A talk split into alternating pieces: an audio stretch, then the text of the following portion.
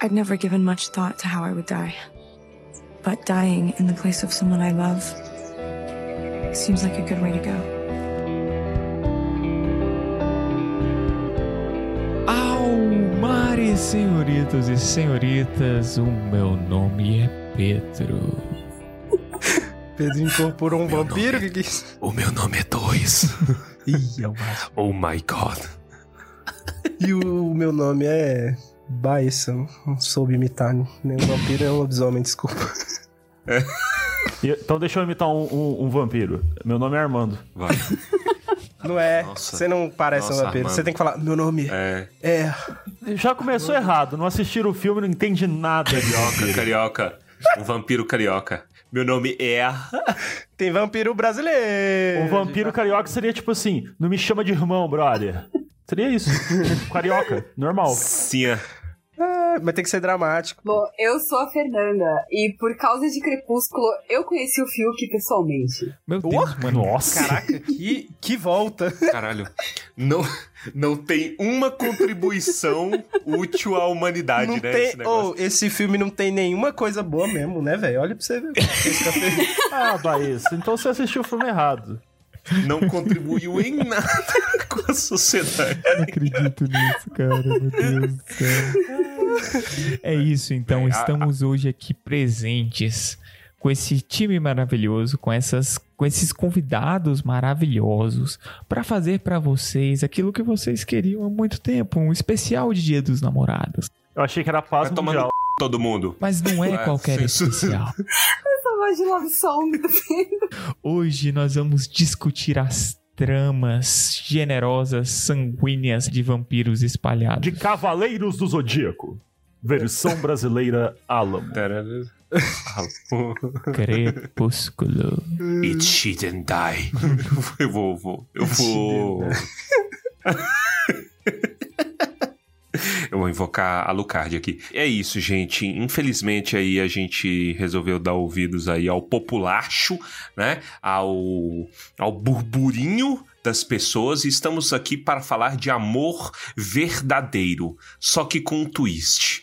E eu tenho muita alegria aqui de estar na companhia aqui dos nossos companheiros aqui de jornada né? Fernando e Armando, olá, saudade de vocês. Mas eu, eu queria reclamar aqui que eu, eu tô com dor de cabeça. Então. Parabéns. eu, tenho, eu assisti tudo em dois dias, velho. Errou. Tinha que ter um assistido todos em um só. Pra isso que existe um Não. negocinho chamado memória. Que isso? Que mané, mané. Eu nunca tinha assistido. Eu também não. Quando eu assisti a primeira vez, eu nunca tinha assistido.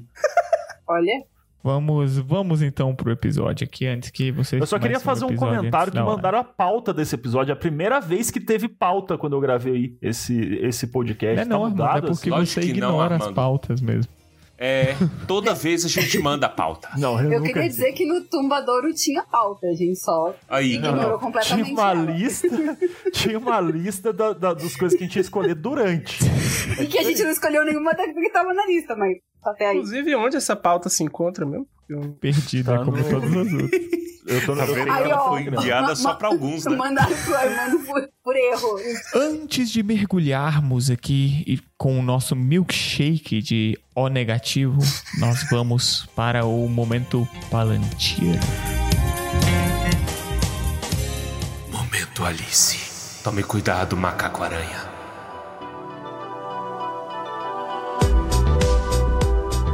Muito bom dia, muito boa tarde, muito boa noite para você ouvinte. Hoje estamos aqui com uma leitura de e-mails corrida. Aqui é o Torres, como sempre, mas eu estou sem os meus, os- as minhas crias hoje, né? Porque tá todo mundo correndo editando para fazer esse especial do Dia dos Namorados para vocês e estão sofrendo lá. Então, enquanto eles estão sofrendo, a gente tem aqui a namorada para falar do namorado, né? A namorada figura oculta. Muito bom dia, boa tarde, boa noite pra você, ouvinte do Tumba do Balinho. Olá. Olha, você tá pegando jeito. Ai, eu tô, eu Tá tô, pegando tô. jeito. Daqui a pouco a- as pessoas vão falar assim: Eu amo a Giovana na leitura de e-mails. Obrigada. Beleza. Minha especialidade, leitura Ó, de e-mails. Vamos então para a especialidade da Giovana. A gente vai ler alguns e-mails aqui. Nós temos uma longa lista de e-mails que a gente tá correndo para tentar cumprir tudo. É, então vamos rapidinho. Se você não quiser ouvir esta leitura de e-mails maravilhosa deste episódio, por favor, dirija-se contentamente ouvindo Cristina Aguilera para o minuto 24 minutos e 20 segundos do podcast. E vamos começar aqui com o e-mail do Lucas Valentim. Manda bala, Ju. Se você não quiser ouvir a leitura de e-mails, vá para 2 horas e 18 minutos do podcast. Porque esse vai ser longo. Desculpa. Ah, tá. Não, isso é ele. isso é ele, não é a gente. Almari, queridos amigos Pedro, Baessa e Torres. Me chamo Lucas, sou de São Bernardo do Campo, São Paulo. Tenho 20 anos e conheci vocês na última live com Tolkien Talk, pois não perco um vídeo. Que massa! Logo de cara, achei interessante. E depois de tanta propaganda sobre o tal Tumbadouro, de fato, vocês, vocês, vocês elevaram essas expectativas da galera. Foi o que a gente mais falou no, no- na live. Então, depois de tanta propaganda sobre o tal Tumbadouro, resolvi ouvir. E que loucura! Na hora eu fiquei tipo, meu Deus, não somos só eu e meu irmão que cometemos esses sacrilégios de zoar todos os personagens? Eles se encontraram. Eles encontraram. Se encontrando. É, exatamente. Isso, isso é um erro. Não existem só vocês. É. Pois é. Simplesmente me identifiquei. Embarquei numa jornada caótica e compulsória de clicar em qualquer episódio que me interessasse. E quando vocês faziam qualquer referência a um episódio anterior, ia direto ouvi-lo, gerando uma fila interminável de episódios não finalizados. Mas não se preocupem, voltei e terminei Todos. Agora estou num momento mais saudável e disciplinado, em que ouço simultaneamente os episódios sobre meus capítulos preferidos dos livros e os episódios sobre os capítulos que estou lendo. Atualmente, o portão negro se abre, o que me deixa triste, pois estou alcançando vocês e vou ter que ficar esperando novos episódios. Gente, que dor, né? Olha. É, é, é um sofrimento. Eu imagino a dor da galera. Ótimo. Queria poder falar, lançar tudo de uma vez, mas não dá. Não, não, não dá. Humanamente impossível. Demora, sabe, sabe por que, que demora, Giovana? Porque a gente fica lendo porcaria de crepúsculo, que a gente tem que fazer especial de crepúsculo, a gente tem que falar pras Ei. pessoas, então aí demora. Esses entendeu? fãs estão então, muito culpem exigentes. Os ouvintes. Culpem os ouvintes. Nunca mais a gente vai fazer nada. Mas bom é assim, que, que demora e espera, eles ficam ansiando pelo episódio e quando vem. que eles ficam na janela? Não sei se as expectativas são alcançadas. É verdade, é um problema, né? Fazer, nossa, eu esperei duas semanas por esta merda. é, é- é um problema também. Ai, meu Deus. Então. Ah, sem falar dos especiais de Harry Potter, que não pude deixar de ouvir, já que sou um grandíssimo fã da saga, desde que tinha idade para entender o que era. Li todos os livros três vezes e sempre foi minha obra preferida, até conhecer Senhor dos Anéis. Apesar de SDA ser o nível superior de leitura, ao qual nenhuma outra obra jamais vai se comparar em níveis de escrita, profundidade e construção de mundo, nunca vou poder tirar Harry Potter deste posto, pois significa muito para mim e a história é incrível. Então deixo os dois quietinhos, empatados em primeiro lugar. Eu entendo. Justo. É, eu entendo. Eu, eu acho bem válido isso aí. E cá entre nós, né? Pega qualquer obra infanto-juvenil contemporânea e contemple a infinita superioridade de Harry Potter perante ela. KKK, vocês hão de concordar. Até o Torres. Oxe, até eu. Eu, eu, eu tô na vanguarda do mo- movimento do empate.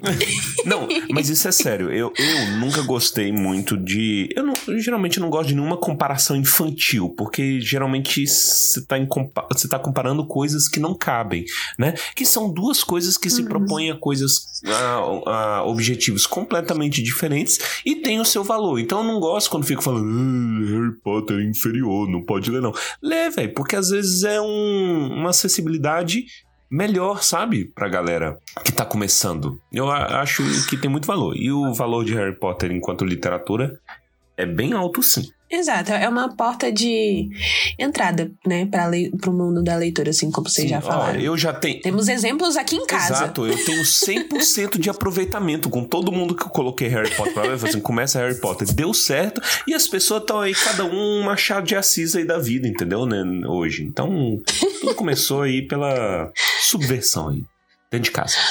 Minha irmã começou com Harry Potter e agora tá lendo Drácula. Drácula. Mentira, não tá lendo Drácula ainda. Olha. Mas quase Drácula. Ela gosta de suspense, Olha. então Tá um passo de crepúsculo. o que eu acho que ela não fiz. chega nesse nível, não. O que que eu fiz? Vai tá lá. bom, continuando. Ah, aproveito para deixar um meu abraço para um dos melhores convidados desse podcast, a entidade Fernanda Veves. Fica um abraço. Para a entidade. Bom, voltando ao assunto. Gostaria de contar um pouco da minha história com Tolkien, se os senhores senadores me permitirem o tempo. Tentarei ser breve, para não irritar os queridos ouvintes. Hum. Tudo começou no ensino médio, quando eu já. Ai, aí coloca aquelas musiquinhas de pensamento assim, ó. Tudo Musiquinha de começou no ensino médio, Ah, quando eu já amava os filmes e me deparei com O Hobbit na biblioteca da escola. Peguei emprestado e depois de renovar trocentas vezes e me impedirem de renovar novamente, terminei de ler no último dia sentado na escada da biblioteca, atrasado para a aula. Foi uma leitura tão boa que já peguei O Senhor dos Anéis em seguida. Mas após ler os primeiros capítulos, eu me formei na escola e tive que devolver. é um problema. Eu, eu tô nessa mesma situação. Eu peguei uns livros pra ler Hum. e já já me formo e não quero devolver. Como faz? O, o livro custou quase uns 500 reais. Beleza. Não, mas você pegou, você pegou o livro por 500 reais? Como assim? Não, o livro pra comprar hoje Ah, em dia custa entendi. quase 500 reais. Entendi. Aí você Enfim. quer roubar da biblioteca, é isso. Eu quero ficar renovando até o meu último dia de faculdade. É É isso. Eis que alguns meses depois, no fatídico mês de março de 2020, na minha primeira semana na faculdade, diga-se de passagem, a pandemia chegou e eu e minha família ficamos isolados em casa, com muito tempo livre. Então, eu e o meu irmão mais novo, de 13 anos, que é tão fã quanto eu, inclusive, inclusive leu o Silmarillion bem antes de mim, decidimos comprar O Senhor dos Anéis e ler juntos, em voz alta, cada um um capítulo, para não cansar a voz. Essa experiência está sendo incrível, porque às vezes parece que o Tolkien fez alguns trechos justamente para serem lidos em voz alta, de tão bons que ficam. Gente, eu fico imaginando a mãe deles assim, entrando no quarto, eles. É, Sei lá, de noite, de madrugada, de madrugada, os dois falam assim, ó, Gandalf! eles gritando. Às vezes, é o outro. Às vezes até arriscamos umas dramatizações aí, ó. Apesar de não ficarem tão boas quanto as de vocês. Mas apesar de ser bom, esse método de leitura é muito lento, porque só podemos ler quando nós dois estamos com tempo livre ao mesmo tempo, o que nem sempre coincide. Resultado: dois anos de pandemia se passaram e só agora passamos pela da Batalha dos Campos de Pelennor. Olha, eles realmente estão fazendo um podcast, porque a gente demora igual. É a mesma coisa. É verdade.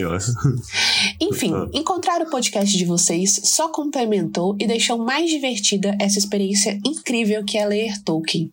E para quem não tem amigos que gostam de Senhor dos Anéis, como é o meu caso, vocês se tornam esses nossos amigos.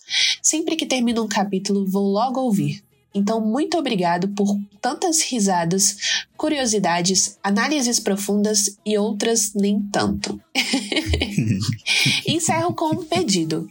Por favor, faça uma temporada do Silmarillion, capítulo por capítulo.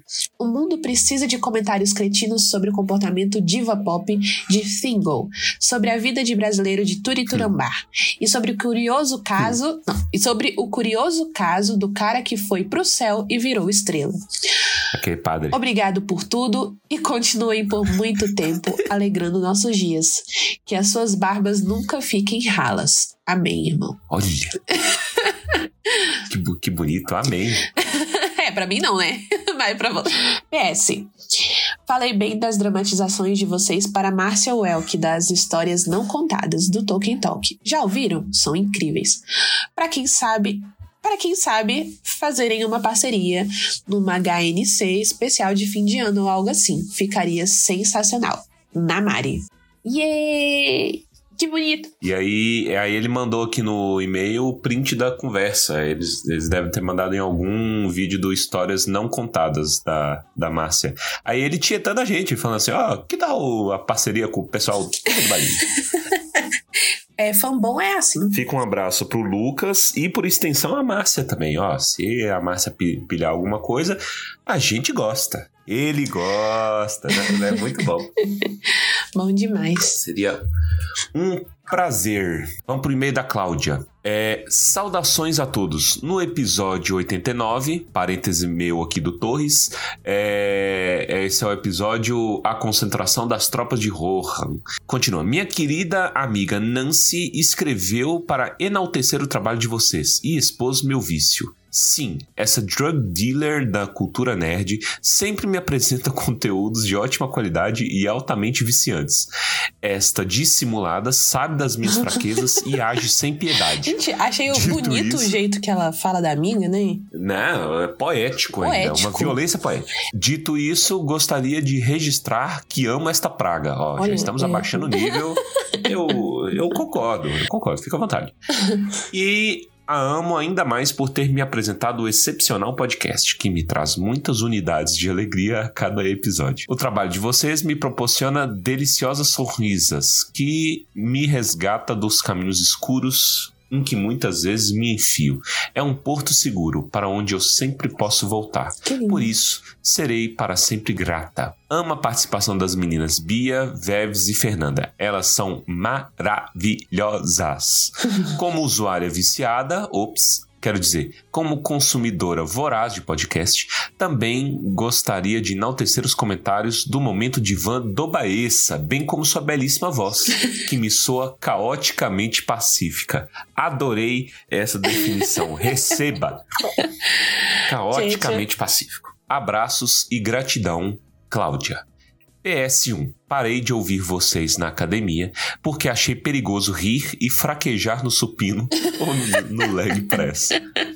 Agora só ouço Ai, fazendo Jesus. lançamentos contábeis. Afinal, qual é o problema de se distrair e contabilizar errado o dinheiro dos outros, não é mesmo? Meu Deus. que não te descubram, Cláudia. Isso. E aí ela, é, ela, a Cláudia, ela tá armada no nosso humor, porque depois do PS1 ela já mandou um Atari. O episódio 89 foi próximo ao aniversário da Nanã.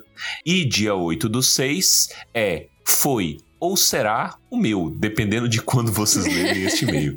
Vocês poderiam me desejar felicidades e potatoes. Bom, nós estamos lendo este e-mail no, no Dia dos Namorados. Vamos lançar esse episódio para o especial Dia dos Namorados, então já tá atrasado. então, meus parabéns, Cláudia.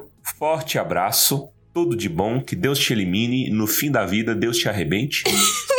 Deus. E potatoes pra você. É. Ai, parabéns, Cláudia. Felicidades, tudo de bom na sua vida. Beleza, vamos pro próximo então. Vamos pro próximo. Agora a gente vai pro e-mail do Laudimar Bueno. Almare, senhoritos. Meu nome é Laudimar. Conheci o Senhor, conheci o Senhor dos Anéis lá em longínquos 2000, 2001, quando um primo me apresentou os livros e disse: Leia, no fim do ano vai ter o lançamento do filme. Isso vai mudar o cinema e a sua vida. Profético. Olha, E mudou. é verdade. Nem preciso dizer que após leitura e assistir o primeiro filme, a expectativa e empolgação aguardando os demais filmes nos dois anos seguintes foi de uma euforia danada. E até hoje lembro da sensação única de estar no cinema, embasbacado com o que eu via. Bom, só mais uma história igual a de milhares. Bonitinho. Mas fazendo uma reflexão, Olhando para trás, só hoje tenho noção de o quanto esse universo mudou minha jornada. Fiz grandes amigos por causa dos livros e filmes. Influenciou meu gosto para música, livros, artes e até cair no mundo do RPG. Ao longo dos anos, tive um hiato dos livros, mas meu lema sempre foi: tenho que assistir a versão estendida pelo menos uma vez por ano, senão Sauron volta. Eis que, em 2019, conheci o Tumba. Isso me reanimou de um jeito que vocês não têm noção. Eu já era um super fã de Tolkien, a ponto de ter ido ao The Eagle and Child, só para tomar cerveja no pub que o professor frequentava. Ai, quero, sonho. Dito, vamos, terça-feira. Vamos comemorar o Dia dos Namorados. É porque a gente tá aqui no Dia dos Namorados, um parênteses, trabalhando. Hum, Merece- trabalhando, merecemos, é assim. merecemos. Merecemos um Eagle and Child. Continuando. Mas o Tumba me fez voltar a ler loucamente e ir atrás dos livros que ainda não tinha e completar minha coleção. Muito obrigada por isso.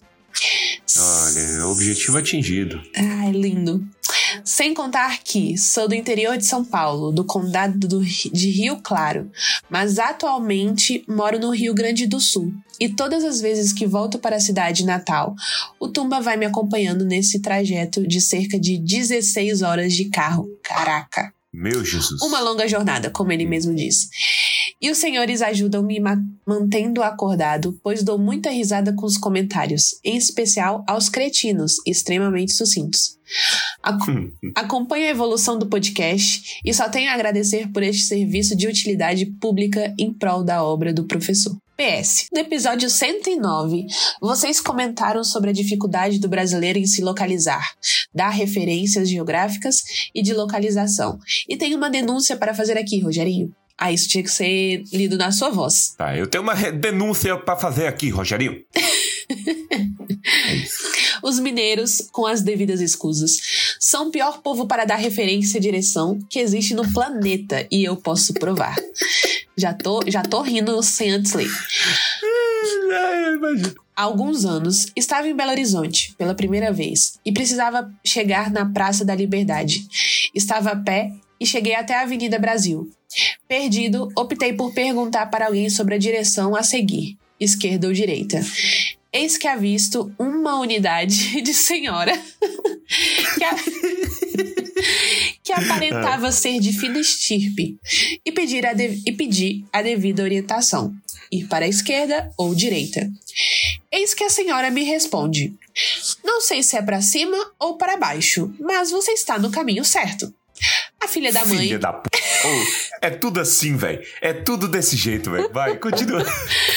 A filha da mãe me deu um sorriso, virou a cara e foi embora como se tivesse ajudado muito. Ri de raiva, me perdi, mas achei a praça sozinho. Velho, não, mineiro, mineiro é um povo desgraçado quando, é, quando o assunto é, é direção, velho. Só tem otário, não é impressionante. Olha, aí, eu, eu gosto dessas denúncias aí da. Tem que acabar a ilusão do, do, do mineiro bonzinho. Mineiro é tudo chaotic evil. E tem o Tudo. PS2. Novamente, muito obrigado pelo trabalho incrível que vocês fazem. Laudimar. Cara, muito obrigado. Valeu pelo e-mail. Gostei da história. Tamo junto, sempre contente em ajudar. Um abraço pra todo mundo que mandou e-mail, todo mundo que está ouvindo, né? E é isso. Finalizamos a leitura de e-mail. Giovana, você tem algum comentário final? Extremamente sucinto e cretino. Extremamente sucinto. E cretino sobre Crepúsculo? Dá sua opinião sobre Crepúsculo. É, na época de Crepúsculo, gente, eu era muito nova. Assim, minha mãe não deixava eu ver. Não deixava eu ver Harry Potter. Não deixava eu ver Crepúsculo. então, assim, Uhum. as minhas amigas tudo tinham Demônio. o pôster. bruxo. Exatamente. Vampiro, jamais. Jamais. Aí, acho que era promoção ou do Burger King ou do McDonald's. Eu acho que é do Burger King. Tem mais cara de ser do Burger King. Que você comprava o lanche lá e ganhava o pôster deles. E aí eu lembro que, tipo assim, as minhas amigas eram tudo fanáticos. Por isso eu nunca tinha visto, eu queria muito ver. E aí eu ganhei um pôster do Jacob, assim, ó. Gigante. Deixei no meu armário durante muito tempo. Fazia nada com esse pôster, obviamente, mas estava lá no meu armário, assim, o pôster gigante do Jacob. Muito mais bonito que o Edward. mas eu fico, gente. Cara, um pôster do Shark Boy sem camisa, velho. Não, ele não pode assistir o Crepúsculo, mas tem um pôster do Shark Boy. Quando eu vi Shark Boy Lava Girl era um dos meus filmes preferidos. E quando eu descobri que É, era Isso explica o muita Jacob, coisa sobre você hoje. quando eu descobri que era o Jacob, eu falei, não. Perfeito. Eu amava o Dia Shark dos Boy. namorados. Dia dos namorados, eu não tenho uma alegria. Vamos finalizar isso antes que a vergonha Vamos, aumenta. tá, tá. Um abraço, Chega. gente. Vamos pro episódio.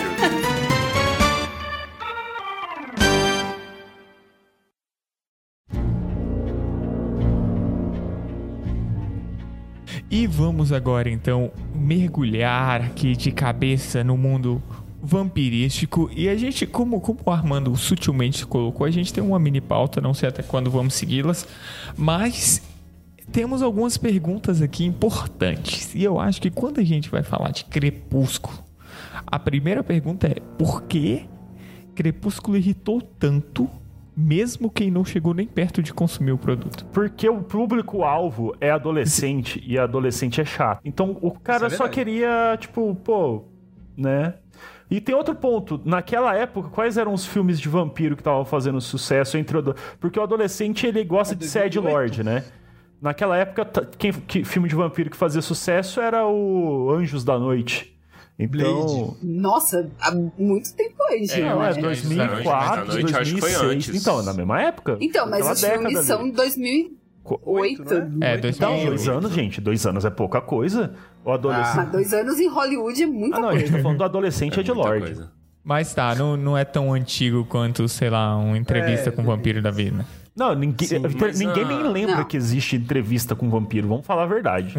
Vamos falar a verdade. Escuta, esse, esse filme é interessante a gente estar debatendo porque nós, uns, uns um pouco mais, outros um pouco menos, a gente viveu no epicentro dessa explosão vulcânica de merda é verdade. do Amigo, movimento emo. Amigo, é- é a melhor explosão vulcânica dos últimos anos e você meça Aí suas é palavras pra abrir a boca. De opinião. Tá bom? Ou questão É de verdade, é opinião. A Porque sua tá você errada e a minha era tá emo certa. e Unai, tá? Você Olha- exatamente os bairros que você andava lá em Unai. Olha, Torres, eu acho isso uma puta falta de sacanagem, tá? É aí, ó. Então, ó, diante da puta falta de sacanagem, eu, eu trago aqui a pergunta. A gente pode dizer que Crepúsculo esteve na vanguarda do movimento emo, pelo menos no Brasil? Vocês acham que tem alguma coisa a ver? Cara, se for assim, qualquer frente. pessoa depressiva tava à frente, entendeu? O de- Crepúsculo é só Não. depressivo, não é Nemo. É diferente. É, eu acho que ele não é. Não, mas ele não é. É porque a, a coisa não precisa ser emo, ela precisa representar alguma coisa para emos. É, é porque Ser Nossa, então qualquer si coisa. só- Evidências é emo? é porque o emo, ele é mais, ele é bem mais o meu cabelo do de- quando, quando chega a minha fatura do cartão de crédito é emo. É emo, então. muito emo. É, o cabelo emo, do é Chitãozinho Chororó nada mais é do que o cabelo emo invertido. É, a franja ficou pra trás. Eu não acho cabelo que, que ele esteja ligado ao emo, porque o emo ele é mais antigo que isso. Ele tá, ele tá lá, o quê? Final da década de 90 e início. É, Green Day existe desde que. O que mundo é Green Day mundo. existe, Não, né? não, mas a gente tá falando do movimento emo. rei- Eu não sei como a gente pode falar. Neo-emo? Você tá Neo-emo falando das calças coloridas. O movimento Ah, Rainbow Pants, podemos chamar assim? Hum, Felipe Neto, das eu calças odeio gente coloridas, colorida. Restart ali de 2007 até 2012, mais ou menos. Restart é emo. Primeiro vídeo entendeu? que eu assisti no Não é. YouTube foi Ou Eu isso é um Odeio. Gente Colorida, do Felipe Neto. Restart não é emo, gente. Eu não- eu não ele sei. era feliz É. demais pra isso. Ele é. Era só pop. Feliz ele não era. Era, Restart era é, Não, pop. boy band, não era? Re- Não, Restart foi uma, te- uma tentativa de botar cor no movimento emo. Falei assim, Seria um restart do movimento aqui. emo? O restart do movimento emo. Agora Neo, tudo emo. faz sentido. Caraca. It's all Evangelion. connected. Mas eu entendo o que você tá falando, que no caso a estética, a estética Edward de bad boy oculto, uma figura oculta por Ele, trás não, de um... é uma estética mais sad boy, né? Tipo, Isso. É. Que, é, que é compatível com o rolê meio gosta emo. de mim. E, e, cara, esse personagem, ele deveria ter feito muito mais sucesso, né? O, todo adolescente se, a- se acha o, a pessoa mais triste do mundo. Eu acho que o sucesso do Crepúsculo se deve justamente ao reconhecimento dos adolescentes nos personagens, principalmente da Bella. Então, o, na época, eu entrevistei algumas meninas Olha. Achei que de, já ia meter o Fiuk na conversa. Fiuk que inclusive lidera o movimento emo até hoje, hein? É verdade. Não, o, o, o, Fiuk, pra quem acompanhou o Big Brother, em um determinado momento ele morreu lá dentro. Então, É verdade. Deixaram ele lá pra ver se voltava a vida. é. Vai, co- continua. As meninas. Mas então, eu entrevistei umas meninas de uns três fã-clubes diferentes. E foi praticamente unanimidade. Ah, por que, que vocês gostam? Ah, porque a menina é uma garota normal. Eu É. poderia ser a menina. Repre É isso. é, Mas ela não é identificação, normal, né? É- Ela parece Não, então, normal. é porque a questão é assim: sempre o protagonista de fantasia, e a gente tem que colocar Crepúsculo como uma fantasia, Isso que eu ia perguntar, boa. Ah. porque assim, a gente tem uma. um- muitos filmes, vamos dizer assim, femininos que fizeram sucesso, mas eles não eram necessariamente fantasia. Então, assim, a gente tem, por exemplo, sei lá, Diário da Princesa, pegar um, exemplo, que também é baseado em livro. A gente tem a menina que é super normal, que não tem nada demais, aí ela se descobre herdeira de um, um reino. Então, assim, ela é especial, ela só não sabia. No caso da Bella, ela é normal. E o cara enxerga isso como uma qualidade. É, essa é a grande questão das meninas, somente as adolescentes. Você não precisa mudar e nem você vai descobrir que tem alguma coisa incrível que não existia. Não, o cara gosta dela pelo que ela é. Que é aquela menina tímida, que gosta de ler, que não, não se mistura. E Que é, Que é, tem né? sangue cheiroso. Não é só isso. De- dependendo, dependendo da pessoa que você perguntar, ela pode falar que isso é um- uma qualidade, um atrativo do livro, e como ela pode falar que é insuportável, porque... porque ela não se identifica. É. É, tem e- tem os dois e também- casos. E também porque, tipo assim, a, a ausência de atrativos da Bela é repetida a exaustão, ela. Mas aí, mas aí o, o Baessa pode até falar melhor. Todo adolescente repete isso, a Sim, exaustão pra si a mesmo. E eu acho que é por isso que ele se reconhece, assim. E Você assim, se e- e- acha o mais estranho do mundo. Você acha que você não se encaixa em lugar nenhum. Você é triste o tempo entende. todo. É, Você não e é come os E e vegetais. Não é que eu sou triste o tempo todo. Eu vou ser triste para o resto da minha vida. Essa é a- o pensamento, né? Mãe, não é só uma fase, este é meu É. verdadeiro eu. É. A vida é toda assim. É, a sua vida É. inteira, de 10 anos até os 15, é assim, isso mesmo, cara. Mas assim, tem muita coisa. Realmente. Se você soubesse a diferença Mas, que assim, um ano faz adolescente. E tem uma coisa interessante que eu lembro de uma menina especificamente que ela disse que ela gostava muito porque a Stephanie Meyer, ela é mormon. Ela quase foi expulsa da igreja Meu por ter Deus. escrito um livro de Eu acho que vampiros. valeria a pena. O dinheiro que ela ganhou? ela não tava perdendo nada com isso. Mas o, muitos de- dos valores cristãos dela estão na obra. E a menina Ela é disse quase que um gostava muito do livro porque ela identificava os mesmos valores. Olha só. Tipo, Cara. valo- valorizar a alma do demônio. crepúsculo Ai. cristão. É. Mas isso, ainda- Isso é uma eu discussão achei maravilhosa. Uma discussão. Não, eu achei inclusive uma discussão massa. Teve dois momentos de discussão massa que eu fiquei positivamente surpreendido. Nesse negócio de alma, que eu falo assim, porra, massa. Isso assim, é- é- é- vamos setar isso aqui, porque é importante é, vocês saberem quem eu sou. Peraí, o Torres Eu, viu todos os infelizmente- filmes em um dia e ele tem dois momentos positivos. Não, pode continuar. É, olha. Mas, mas ele não viu o último. Ele não viu o último. Ah, É, é, eu então não vi o seriam Amanhecer Parte 2. O dois Amanhecer momentos. Parte 2 é o que eu Não, mais você tem que falar o título em geral. português completo. A saga, a saga Crepúsculo, Amanhecer, Crepúsculo, parte dois 2, o final. O final, dois pontos, Rio, né? Não, mas o aí- Rio, o Rio é na parte 1. Um. Na parte- Mas Que, aí... que, aliás, deixa eu já fazer a piada que eu mandei pro Pedro hoje de tarde. Que os dois brasileiros que aparecem, que são lá os empregados da casa, tem mais falas do que a Maria Fernanda Cândido em Bichos 3. Verdade. Nossa, Oh, Falando em é Bichos melhor 3, coisa do eu, eu filme, assisti hein? Bichos 3 e, e- gente, né, vamos... Eu não, não, não quero mais... Não, volta.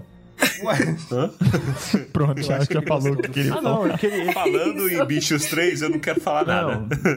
Oi, O meu, meu comentário é tipo assim, gente, para de puxar o saco do Dumbledore. Ele já morreu, entendeu? Olha pra Para, bunda dele, tipo, Armando. foda-se. Aí você muda de Olha ideia. Coisa bunda, chata. não tem aquela raba. Olha pra raba, aí você vai entender. Ó, Fernanda! Ai, não deu 10 horas ainda, desculpa, gente.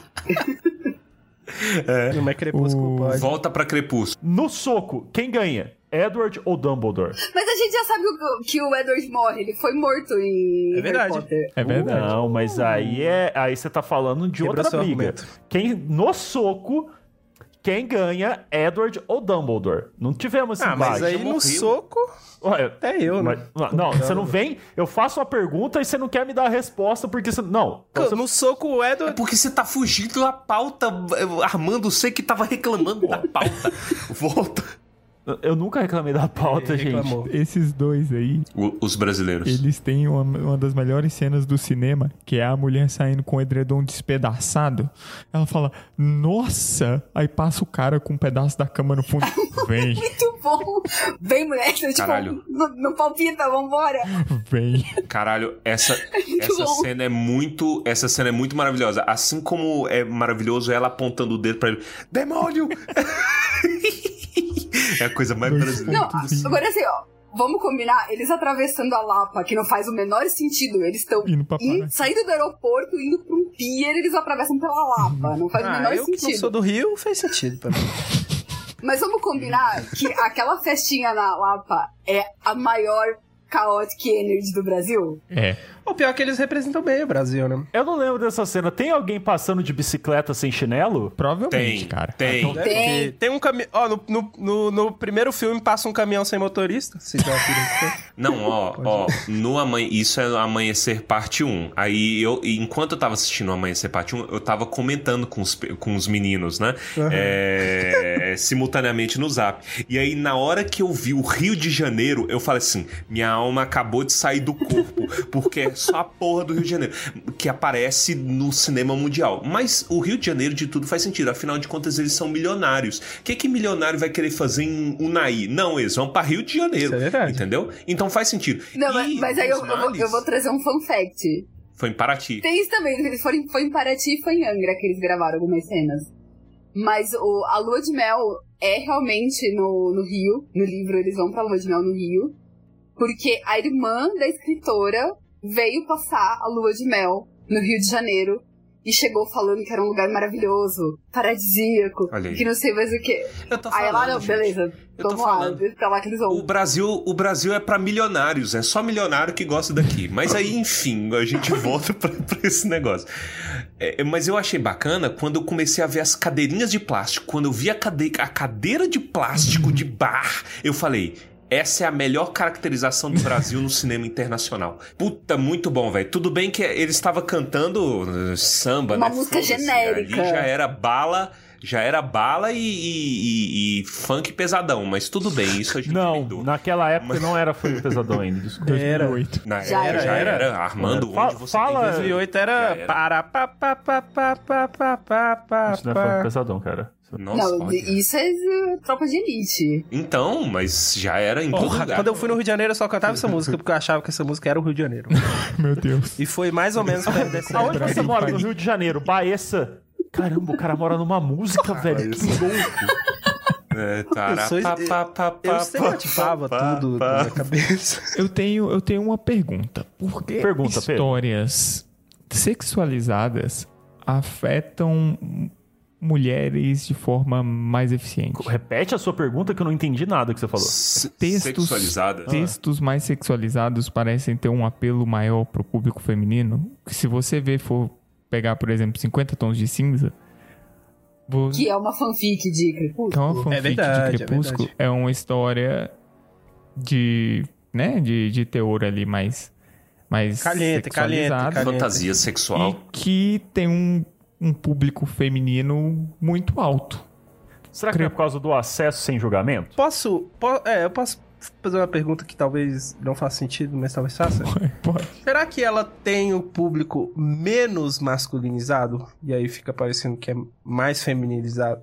Não sei se fez sentido o que eu perguntei. Entendeu o que eu perguntei? Você quer dizer Menos que não, homens não, assistem. não quer dizer que seja mais atraente para mulheres, mas Menos que é menos atraente para Atraente homens pra homens. É. por Eu, eu É, acho que tem uma questão de uma tradição de literatura também.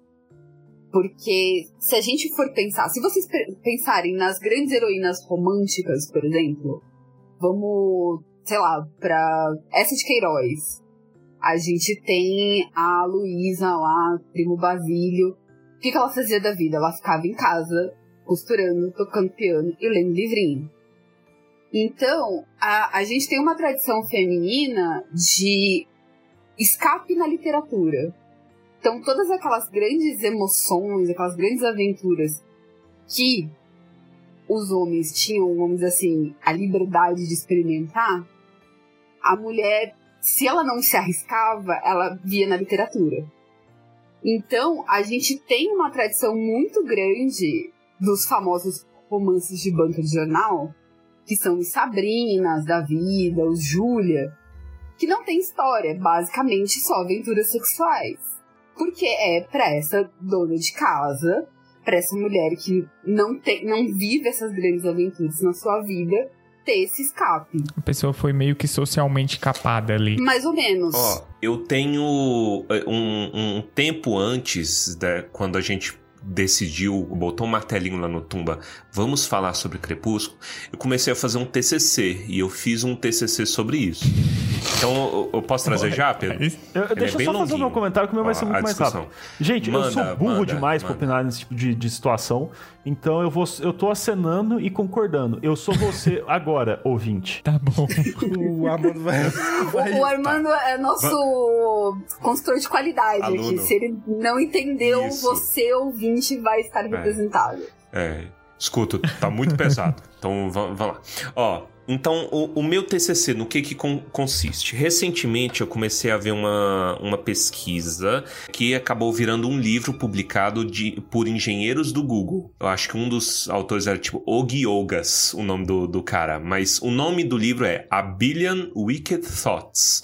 Na tradução, eu acho que oficial ficou milhões de pensamentos perversos, né? Então, Que é o livro que tá custando 530 reais na Amazon. Né? é, eu fui procurar ele, ele está custando 530 traduzido, não faz nenhum sentido, né? Mas fica aí, cada um com seus problemas. Quem quiser, quem tiver facilidade com o inglês, ler inglês, pode ser uma leitura bacana, porque esse livro, ele é focado em três linhas, vamos falar assim. Um, biologia evolutiva. Dois, psicologia sexual, então como que a gente interpreta o sexo através de milhares de anos e como que a gente usa isso. E três, modernidade e rede social, como que a gente usa as redes sociais para isso. O que, que consiste o livro? Os engenheiros, é, com um uma ética um pouco duvidosa, eles começaram a armazenar bilhões de pesquisas no Google, focadas em sexualidade barra pornografia, interesse sexual das pessoas. Isso é na gênese, no embrião da internet. A gente tá falando ali de 90 e poucos para 2000. E eles foram pesquisando o que, que é que a galera é, procura, entendeu? Em termos mais sacaninhas ou não. Aí eles segregaram entre homem e mulher, né? E eles viram a primeira coisa interessante homem, em geral, isso pode ser novidade para uns e pode ser fato conhecido para outros tranquilamente. Homem, em geral, quando vai pesquisar temas sexuais, ele gosta de quê? Imagem e vídeo, né? Ele é facilmente estimu- estimulado por essas coisas. Mulher vai para texto, literatura. E aí fica a, a, a questão que eles levantam é sobre, como a Fernanda pontuou, o, o, a leitura de banca de jornal. Esses livros de banca de jornal que lá no livro, na gringa, eles chamam de Harley Quinn Romances, né? Que é o quê? É uma continuação do universo expandido da Marvel. É, exatamente. Essa fantasia sexual que pode ser mais hardcore ou menos. O que, que é mais hardcore? Putaria mesmo, né? Então, sexo É e tudo Sabrinas mais, e- da vida. e etc. Menos hardcore, a gente pode chamar de softcore. Isso, tá? e o softcore te seria essa- alguma coisa tipo assim, pô, casamento, reprodução, ah, felizes pra sempre e tal e tudo mais. Dito isso, nessas categorias, aí eles foram pesquisando mais e eles foram ver o que que a mulherada geralmente pesquisava, né? E o que que interessava mais elas.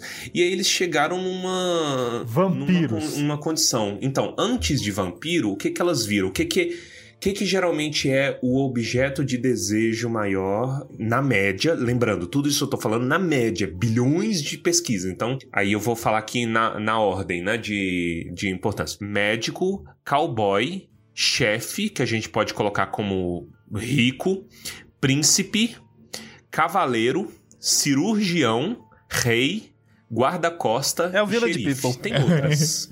O Village People É o Village à frente People. do seu tempo ao usar pesquisas É, pra... Vocês podem ver que tem muitas coisas. Agora, aí entra a pergunta: por que? Por que isso? Por que esses elementos seriam de mais interesse da. Uniforme. da- É. Por, por que, que vocês acham que seria? Se, se você for pesquisar hoje uniforme pra homem, a maioria vai ser coisa tipo marinheiro, policial, é, Bombeiro. bombeiro. esse Porque tipo de desenvolvedor de software não tem uniforme, né, gente? É, óculos, óculos, Não tem. cabelinho pontudinho, Mas vai, completa aí, Torres, que que- gelzinho, velho. Não, então, mas mesmo essa questão de fantasias, né, de, de roupinha, tem, tem um porquê, que seria o quê? E aí eu levanto também pro, pro Baessa completar. Por quê? Hierarquia, né, em termos de hierarquia e agressividade. Agressividade em que sentido? Eu não tô falando do cara que vai lá e bate na, na, na, na, na menina, não é esse tipo de agressividade, mas em relação à conquista de mercado, de essa coisa. Porque o ser humano é um animal social e a gente tem milhares de anos de história e a gente vê como estável, né? Homens Ele seria um bom estáveis provedor. Que podem É prover. isso. O Segurança. bom provedor, que a mulher pode ficar tranquila, né? E criar a prole à vontade. Então, entra nessa cara. E aí a pergunta que o Armando tinha feito antes. Pô, mas o que, que tem a ver vampiro? Vampiro e lobisomem são os agravantes disso. Porque se é gostoso casar com um médico, é ultra gostoso você casar com um vampiro médico. porque é como se fosse o alfa do alfa. Quando você bota o elemento para, a paranormal, é o extremo alfa da É coisa. o Sigma. Então por isso seria, por isso é o sigma. Então, p- tipo, por isso que esses elementos vampirescos e, e lobisomescos, eles são tão comuns. E aqui, Pra fechar, né? Nessa questão de mito, e isso não é exclusivo pro Brasil. Isso é. Se você for olhar em diferentes culturas, vai ter umas diferenças aqui a colar, mas coisas são informações que conversam entre si. O grande catch, geralmente, é o que? A mulher que procura um, um alfa agressivo, mas ela consegue domá-lo. E aí o livro levanta como se fosse um coco, né? O coco duro por fora e molinho e gostoso por dentro. Ela consegue domá-lo, o- esse, esse alfa, e é, fazer aflorar o que tem de melhor. O que, que é isso, gente? La Belle e la Bête. A Bela e a Fera. Tá, É peraí, isso, peraí. Você fez entendeu? essa, É, essa eu- tese toda só pra falar Pra falar que, que, tudo sabe é Bela e a o nome Fera. de Bela e a Fera em francês. Ele ficou treinando falar Exatamente. a Bela e a Fera em francês há dias, vocês não estão entendendo. Então, é, é francês, eu não lembro de quando, 1700 e pouco, Mas né? é engraçado isso, porque parece que a gente até vê que. Primeiro que é, é piada recorrente em séries e filmes esse negócio de, de poder ser sexualmente atraente. E é algo que move, sei lá, cidades, né? Las Vegas e qualquer coisa que envolve Las Vegas em algum momento vai tentar passar por isso aí. E é engraçado porque é a cabeça da galera da geração passada, né? Tipo, médico, advogado e engenheiro. São essas as pessoas que você quer na sua vida. não tinha engenheiro aí, não, Pedro. Tinha, tinha engenheiro sim, Armando. Tinha o chefe. Tá mais uns 60 anos aí, e aí o programador vai entrar no Vai mito, não, entendeu? vai Agora, não. como que vai? Youtuber, TikTok. Youtuber, eu, porra, apaixonado por um youtuber vampiro. Aí só é, fechando um pontinho que o Pedro tinha co- pensado, é, perguntar lá no começo, e vocês começaram a desenvolver, por que que mu- mulher estaria atraída por literatura? E isso tem a ver com a nossa evolução, nosso histórico de evolução. Isso é uma, uma questão que eles levantam né, no livro. Por quê? Para o homem, procriação é muita recompensa e pouco risco, né? Essa é a realidade da nossa cidade, da nossa sociedade, pelo É. menos. Da nossa cidade Pode também. corre. Fa- fa- é, da nossa cidade também. Faz boneco e vai embora. Para mulher, é, é uma situação de alto risco e, dependendo, alto, alta recompensa. Mas depende. Por quê? Porque basicamente a mulher vai ter que, de- é, é, procriando, vai ter que. hum, 15, 16, 20, 30 anos Ah, né? A depender da evolução da aquilo ali. sociedade. Isso é energia pra caralho. Então, pra procriar bem, é importante que ela acerte. E pra uma mulher acertar, a quantidade de informação desprendida em um livro é infinitamente melhor. No livro ela consegue ter, ela consegue ver e, e a, a imaginação também trabalha nisso o que que o homem gosta, o que que outras mulheres gostam, o que que atrai um homem, o que que ela pode usar para dominar, o que que ela, ela pode se encontrar, o que que ela gosta, etc. E isso ajuda, entendeu? Essa é, essa fantasia, essa formação do imaginário, etc. E acaba sendo um, um mecanismo de defesa. A mensagem é clara, galera. galera Label e é Labé.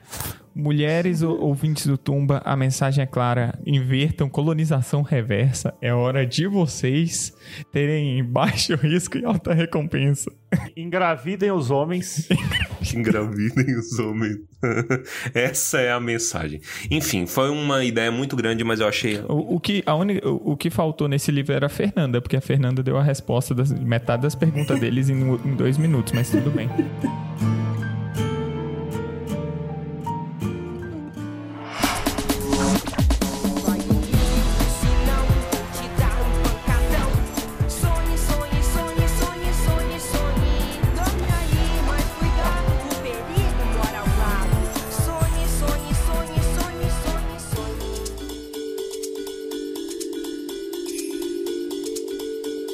Uma, uma coisa que entra no vampiro e no feminino, mas não, mas não no sexo, é Buffy. Porque Buffy quebrou regras.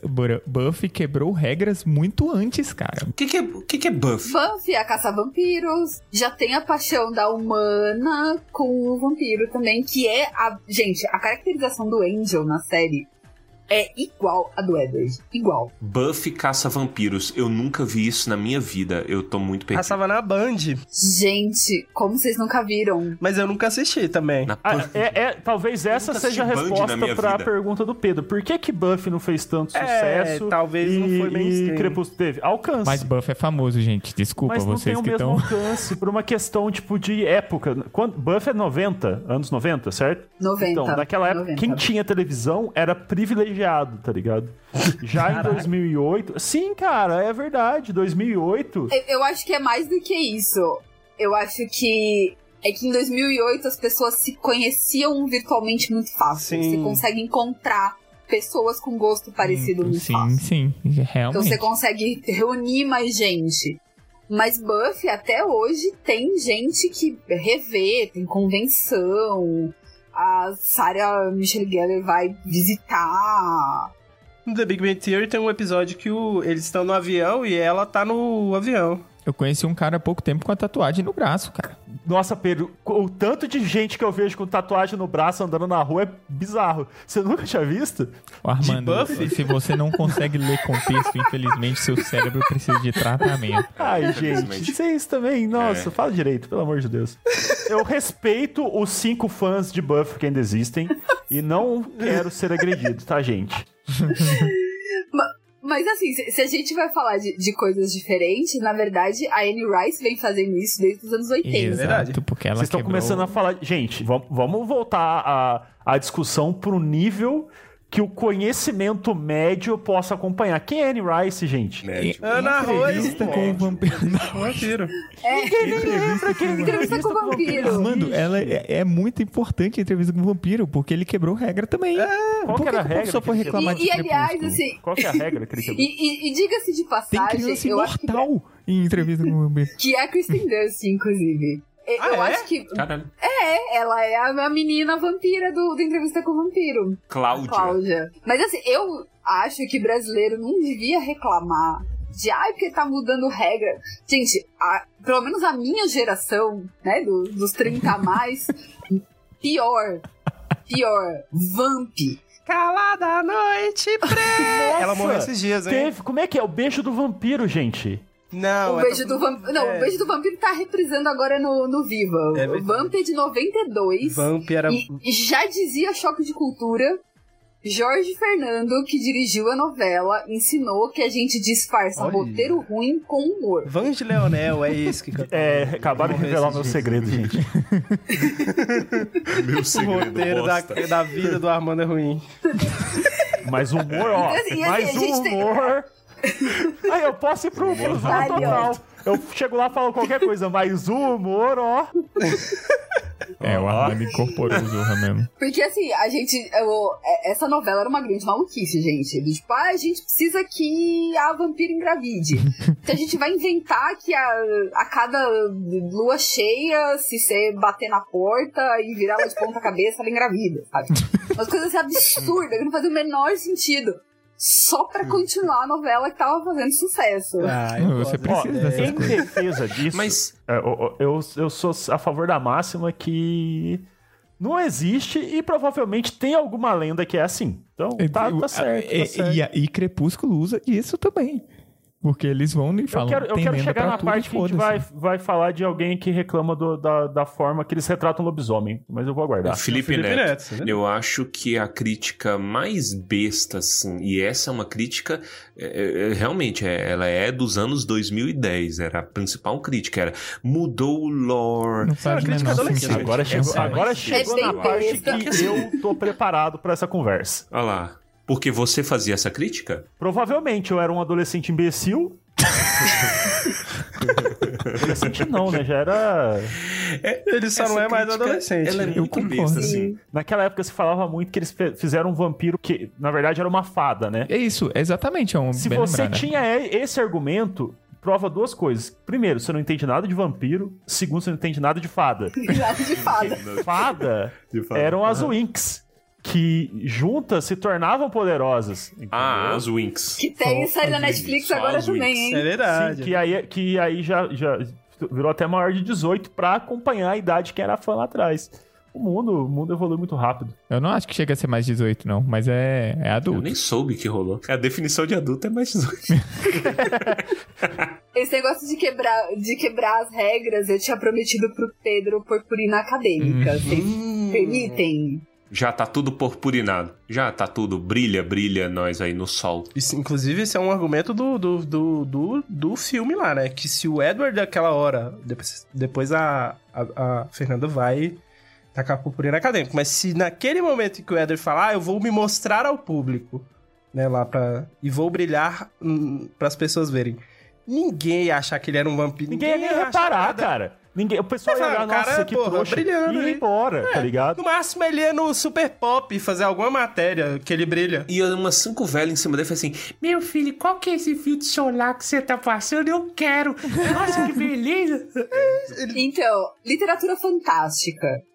Por definição, a literatura fantástica ela lida com os tabus da sociedade. Então, assim, por que que se cria ah, histórias de monstros, de seres que não existem? Porque você quer trabalhar temas que não são benquistos. Então, você traz seres que não existem para poder tratar desses temas. Então, um exemplo bem simples. Durante muito tempo na sociedade, a mulher que ficava sozinha era mal vista. Então, para você falar da mulher que não se casa, que fica sozinha, você traz a bruxa.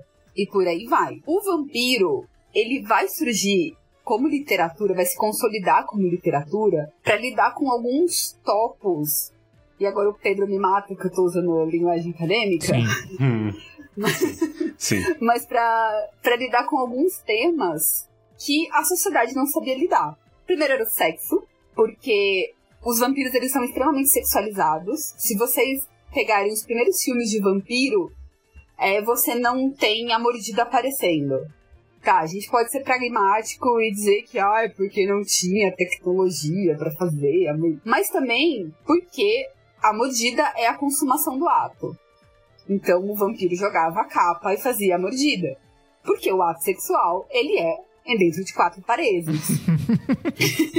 então você tá falando de sexo. Você também va- vai estar falando, muitas vezes, de traição feminina. Porque a mulher que é seduzida, que vai ser levada pelo vampiro, que vai ceder seu sangue a ele.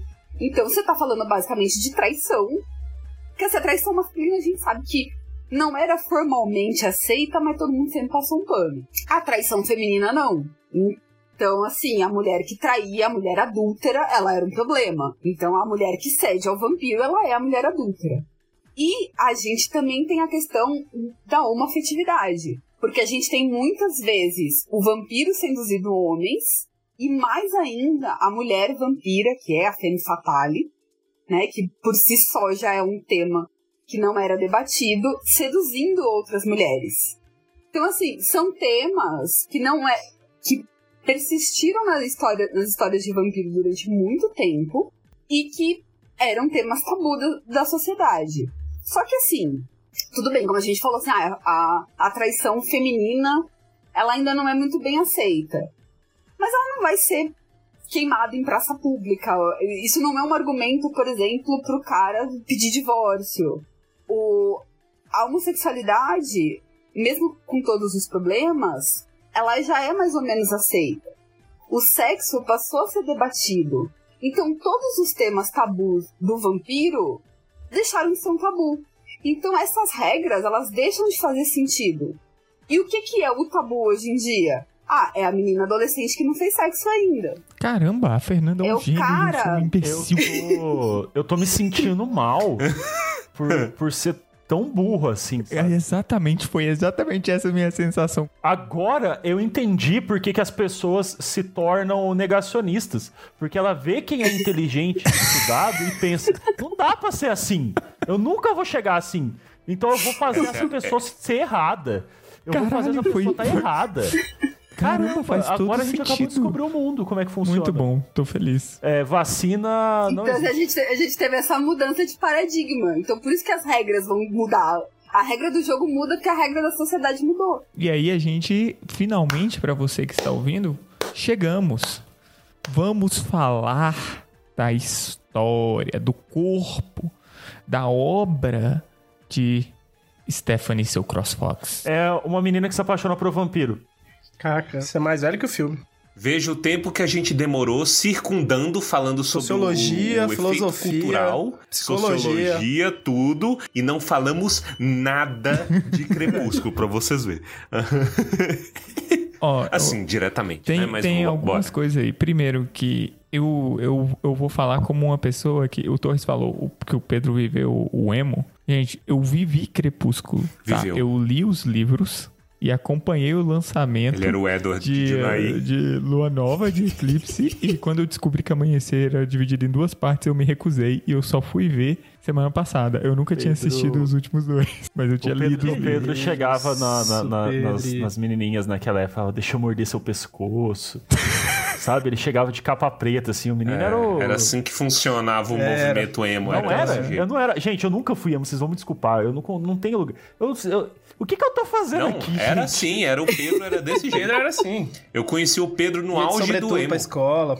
Cara, o Pedro é cantor sertanejo, não. Ia. Eu não aceito. Não, teve a ele- fase. Ele, primeiro cortou o cabelo já me decepcionou, virou short hair Ih, eu nunca. Eu, eu- o cabelo cresceu quando eu já tava em outro momento da minha vida. Não. E aí, é, já tava em outro agora eu tenho que aceitar que o Pedro era emo. tem, que aceitar, tem que acreditar em Eu só ouvia NX0, Simple Plan. E Todo dia, um, todo dia um feliz, assim. preconceito que tem que ser quebrado, né? Mas, assim, eu consegui ler sem grandes problemas. E eu tava lendo, acompanhando junto com quem? Com a minha tia, que é um pouco mais velha. Isso entra um pouco mais naquele conceito, tipo, foi ela que me apresentou isso. Foi um, um. Por mais que tenha sido indireto, ela não chegou e falou: Pedro, leia Crepúsculo. Ela chegou pra mim e falou: Nossa, eu tô vendo isso daqui, eu tô lendo isso daqui, não tenho ninguém Acho que você tenho vai ninguém Da comentar, maçã. sabe? Sei o que, sei o que. Eu falei, não, vou ler essa porra aí, tia. Aí eu comecei a. com- Com essas palavras. com Pedro essas palavras. Dessa altruísta, merda. altruísta. Você falou assim com a sua tia. Ele é altruísta é, indignado, né? Pô, vou ler essa merda aí só pra conversar com você. Agressivo, agressivo. Ele, É. deixou, ele deixou o cabelo crescer, porque do- no, no dia que ele deu essa resposta pra tia dele, ela deu um tapa tão grande que a, a orelha deformou um tempo. Aí, É, Ô tia, caralho, então me dá esse negócio aí pra eu te ajudar, porra, desgraça. Eu queria dizer que eu acho a melancolia dos livros, especialmente do segundo livro, chato pra caralho. Mas que eu que quando ia eu peguei, quando eu peguei os- o filme pra assistir, cara, eu, gente, vocês me perdoem, mas cada vez que eu chego perto, eu- o primeiro filme fica pior, velho. Eu não sei o que a direção fez com aquilo, eu não sei, mas as caras deles não são não são normais, cara. A atuação parece que assim sabe quando nada parece que tá certo? A cor tá errada. Colocaram, tá gravaram com um celofone na frente. Aí forçaram os caras a fazer umas caras. Mano, a, a cena do Edward vendo a Bela pela primeira vez, velho.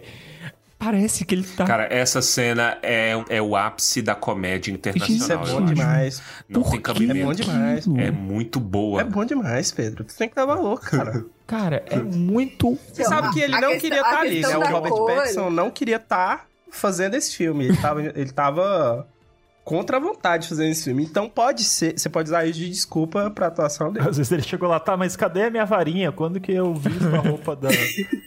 Meninos, tu já morreu, supera isso. A questão da cor do primeiro filme, que eu também acho horrível. E assim, eu, eu me Horroroso, É um divirto. dos filmes mais filmes do mundo. E, e, assim, eu, eu me divirto de ficar achando coisas, assim, por exemplo, naquela cena em que o Edward tá saindo da casa da Bella e o Jacob e o pai estão chegando e eles ficam se encarando de dentro do carro, você vê no reflexo do carro do Edward o maluco na caçamba com a câmera, filmando. Nossa. Não, eu não vou. eu- aí eu não que vou rever aceitar. esse Isso aí tem em todos os filmes, gente. Vocês acham que os filmes são gravados como? São com Você câmeras. ser enganada. Pô, mas e o caminhão sem motorista? É do primeiro filme também. É, é logo quando Sim. mostra a cidade. Sim, o caminhão sem motorista. Mas assim, esse negócio dessa cor do horrorosa é uma coisa dois. da Catherine Hendrick. Eu não sei o que, que passa na cabeça dela. Porque ela tem, assim, de mais famosinho o Crepúsculo, aquele aos 13, com a Evan Rachel Wood e a menina que faz a Ro Rosalie. Esse filme é meio bizarro. É bem bizarro. Que é... Rosalie do Crepúsculo. Isso. Rosalie é a vampira do Crepúsculo. A única vampira boa do Crepúsculo. E depois ela vai fazer, por conta do sucesso de Crepúsculo, ela vai dirigir A Garota da Capa Vermelha. Que também tem essa. Todos têm essa porra desse filtro azul. Esse eu não sei nem o que, que é. É o Chapeuzinho. Que é Chapeuzinho vermelho. é o lobisomem. Hum, E todos eles têm esse filtro horroroso. É, um- é uma coisa dela, assim. Então eu não, não sei qual é que é. É, tanto é que, né, ela, nem- ela não dirige mais nada. Mas o, a roteirista, e aí vocês odeiam o David Yates, vocês podem falar. A roteirista é a mesma nos cinco filmes. Cinco, não. Então, mas olha, Isso explica muita mas olha, coisa, a roteirista, eu, a- eu acho ela uma boa roteirista. Eu acho que ela, ela Hum. faz uma adaptação boa. E os O diálogos? Pedro que leu os livros pode dizer o que, que ele acha. Então, isso era parte Ah, da discussão que eu queria trazer. Os diálogos brega, eles não necessariamente são fruto de uma má adaptação. Entendi, entendi. Quando o entendi. livro tem esse objetivo no seu core, entendeu? Não, mas ser brega não é o objetivo. É- é- eu acho que esse é, o É, ponto. então, eu, eu entendo É pra- isso o- também. mas não é brega, é Vocês ruim. estão reclamando sem ser público-alvo, gente. Não, mas É não precisa reclamar. não, eu não- afirmar não é eu- eu reclamar. entendo Porque isso. as caras são É. exageradas. É igual o golpe, que as pessoas mandam um e-mail com, com, com o texto tudo errado te oferecendo 5 milhões. É pra, tipo assim, eles colocam no limite. Se você cai, Não, você é você cúmplice. ca- Ele vai pegar a pessoa que. Se a pessoa acreditou naquilo, ela vai cair, entendeu? Ah, então você tava lá que mereceu o, o Mas- golpe. É, foi É, exatamente, exatamente, olha aí. isso que eu disse. Não, pelo amor de Deus. É igual o. Viu, é- eu- eu viu entendo. Armando, como é bom essa porra que você faz o tempo Eu todo? só não xingo o Baessa aqui agora, porque eu, res- eu respeito a instituição Baessa Wives e temo pela minha vida. Obrigado. Entendeu? É, eu, te- eu tenho meu time, tá? Fala duas pessoas, que não ser vocês aqui, que repararam na cor do... Gente, eu assisti esse, esse filme, eu só fui perceber que ele era verde depois que o Torres mandou a foto. Assim, Caralho, Armando, mas tu tem É quantos graus de miopia só pra eu anotar aqui uma disso. é coisa? verdade? Não, Armando, isso, é, Não, isso é esse- lugar isso comum. da cor do Isso é filme é senso comum. vo- Você pode chegar no fandom da- das que não são mais meninas, né? Que são hoje mulheres, elas vão falar. Não, o primeiro filme ele Mas tem... aí você tem, aí você tem que Mas- chegar e fazer a Feio. Seguinte pergunta: Você- mas é. quando você passou a ter essa opinião? Quando Exato. você viu na internet o Torres Depois falando que o Torres falou. que era é, cara. É, Deus. É, caralho. o, o, o Torres rodou. Eu entendo o que o Armando tá falando. Quando eu, quando eu vi Crepúsculo, eu não percebi. Eu percebi depois que eu fui tentar descobrir por que, que Eu o filme era percebi. estranho. Porque eu sentia a estranheza e eu não sabia dizer o porquê. Então, esse, isso é, é, é ponto comum em crítico de cinema que consegue achar essas coisas. Por exemplo, tem Tem a, a afiado, segunda, né? É. segunda não, a terceira temporada de Mindhunter. Eu acho esquisita a temporada. A, a- a maquiagem da, da personagem principal é esquisita. E eu não sabia o que que era. Depois eu fui ver, inclusive foi a Carol Moreira que falou isso, que a iluminação da série tá ruim. Por isso que a maquiagem dela fica esquisita. E a cara dela fica de uma cor, o pescoço de outra, porque a iluminação não ajudou a maquiagem. Mas assim, essa coisa da cor pode ser essa sensação que o Pedro tem de que o filme é esquisito. Você Então, mas tem, tem duas coisas que fazem o primeiro filme ser esquisito. É a cor e a câmera. Ela tem mania de entrar na cena com a... Dutch Camera. Vai tomar no cu essa câmera. Todas as Sim. câmeras, todo mundo é assim. Todo, Tudo torto. todo mundo. Tudo todo. Sim. Bela. Todas as cenas. Nossa, essa Caralho, câmera. velho, mas essa ódio, câmera não era comum nessa, nessa época, eu acho que era um pouco antes, assim, anos 2000. Não, Então, é- era comum no sentido de que... Era um estilo famosa. Porque assim, a Catherine, quando ela vai dirigir Crepúsculo, na verdade a Summit era um- uma produtora de filmes indie. Que inclusive, né, a, acho que era a Warner que tinha comprado. Eu não sei se era a Warner, não, tá? Era alguma produtora grande, tinha comprado os direitos do. do. Era alguma produtora grande, tinha comprado os direitos do livro pra adaptar e vendeu pra Summit porque tava demorando a achar um roteiro que fosse bom. Ó, inclusive, foi a Warner que disse isso. Pode não ter sido a Warner e pode não ter sido isso que foi dito. Mas eu quero trazer. Mas na dúvida a gente vai botar na Não, conta da Warner. Eu não, fa- eu não falei que pode É, não pode ter ter sido, não. Isso aconteceu. fazendo. Alguma produtora grande que eu tô falando que é a Warner, mas pode ter sido outra produtora. comprou os direitos do livro antes de, de, de qualquer coisa. Eu acho que antes de sair todos os, os livros. E não estavam achando um roteiro bom o suficiente pra fazer um filme. E aí venderam pra Summit porque sim, porque não ia ter filme. E aí a Summit encheu o bolso de dinheiro. Por quê? Porque, querendo ou não, o primeiro Sim. filme ele cumpriu o papel de fazer Com com, que as pessoas certeza. quisessem ver mais do, do resto. Então, É, em matéria de arrecadação, é, é assim, é um. Não é um grande sucesso de bilheteria, mas em matéria de o que foi gasto pra fazer o filme e o que eles arrecadaram, É isso. não, É o que importa. Sim, não- e essa é a tem- única tem justificativa casa. pra aqueles CGIs, velho. Tanto- eh, ainda bem que o primeiro faz pouco uso de CGI. Eu queria entender por que fica ruim no final. É muito ruim, velho. É mutantes, acho. velho. Mas é- igual. mas é. Mas é-. Mas, Torres, É a Globo? Não, o- Ah, a Record foi lá. Edir Macedo.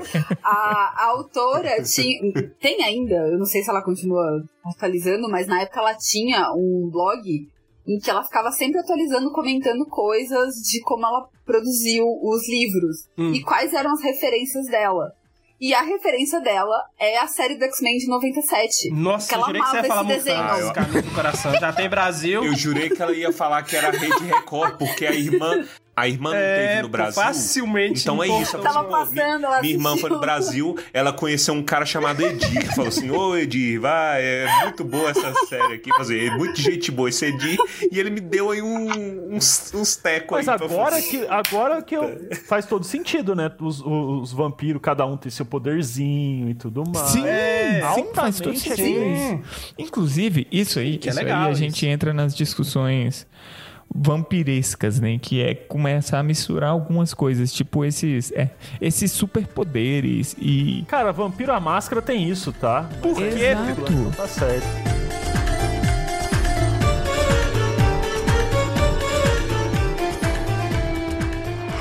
Não chega perto de mim. Eu tenho aqui um ácido muitíssimo venenoso dentro desse spray. Se você chegar perto de mim, você pode morrer. Preciso de sangue. Não, não, eu estou doente. Se você me morder, você pode ser contaminado. Eu fui mordido pelo menino lobo. Eu tenho o vírus da licantropia. Por isso me transformo num lobisomem.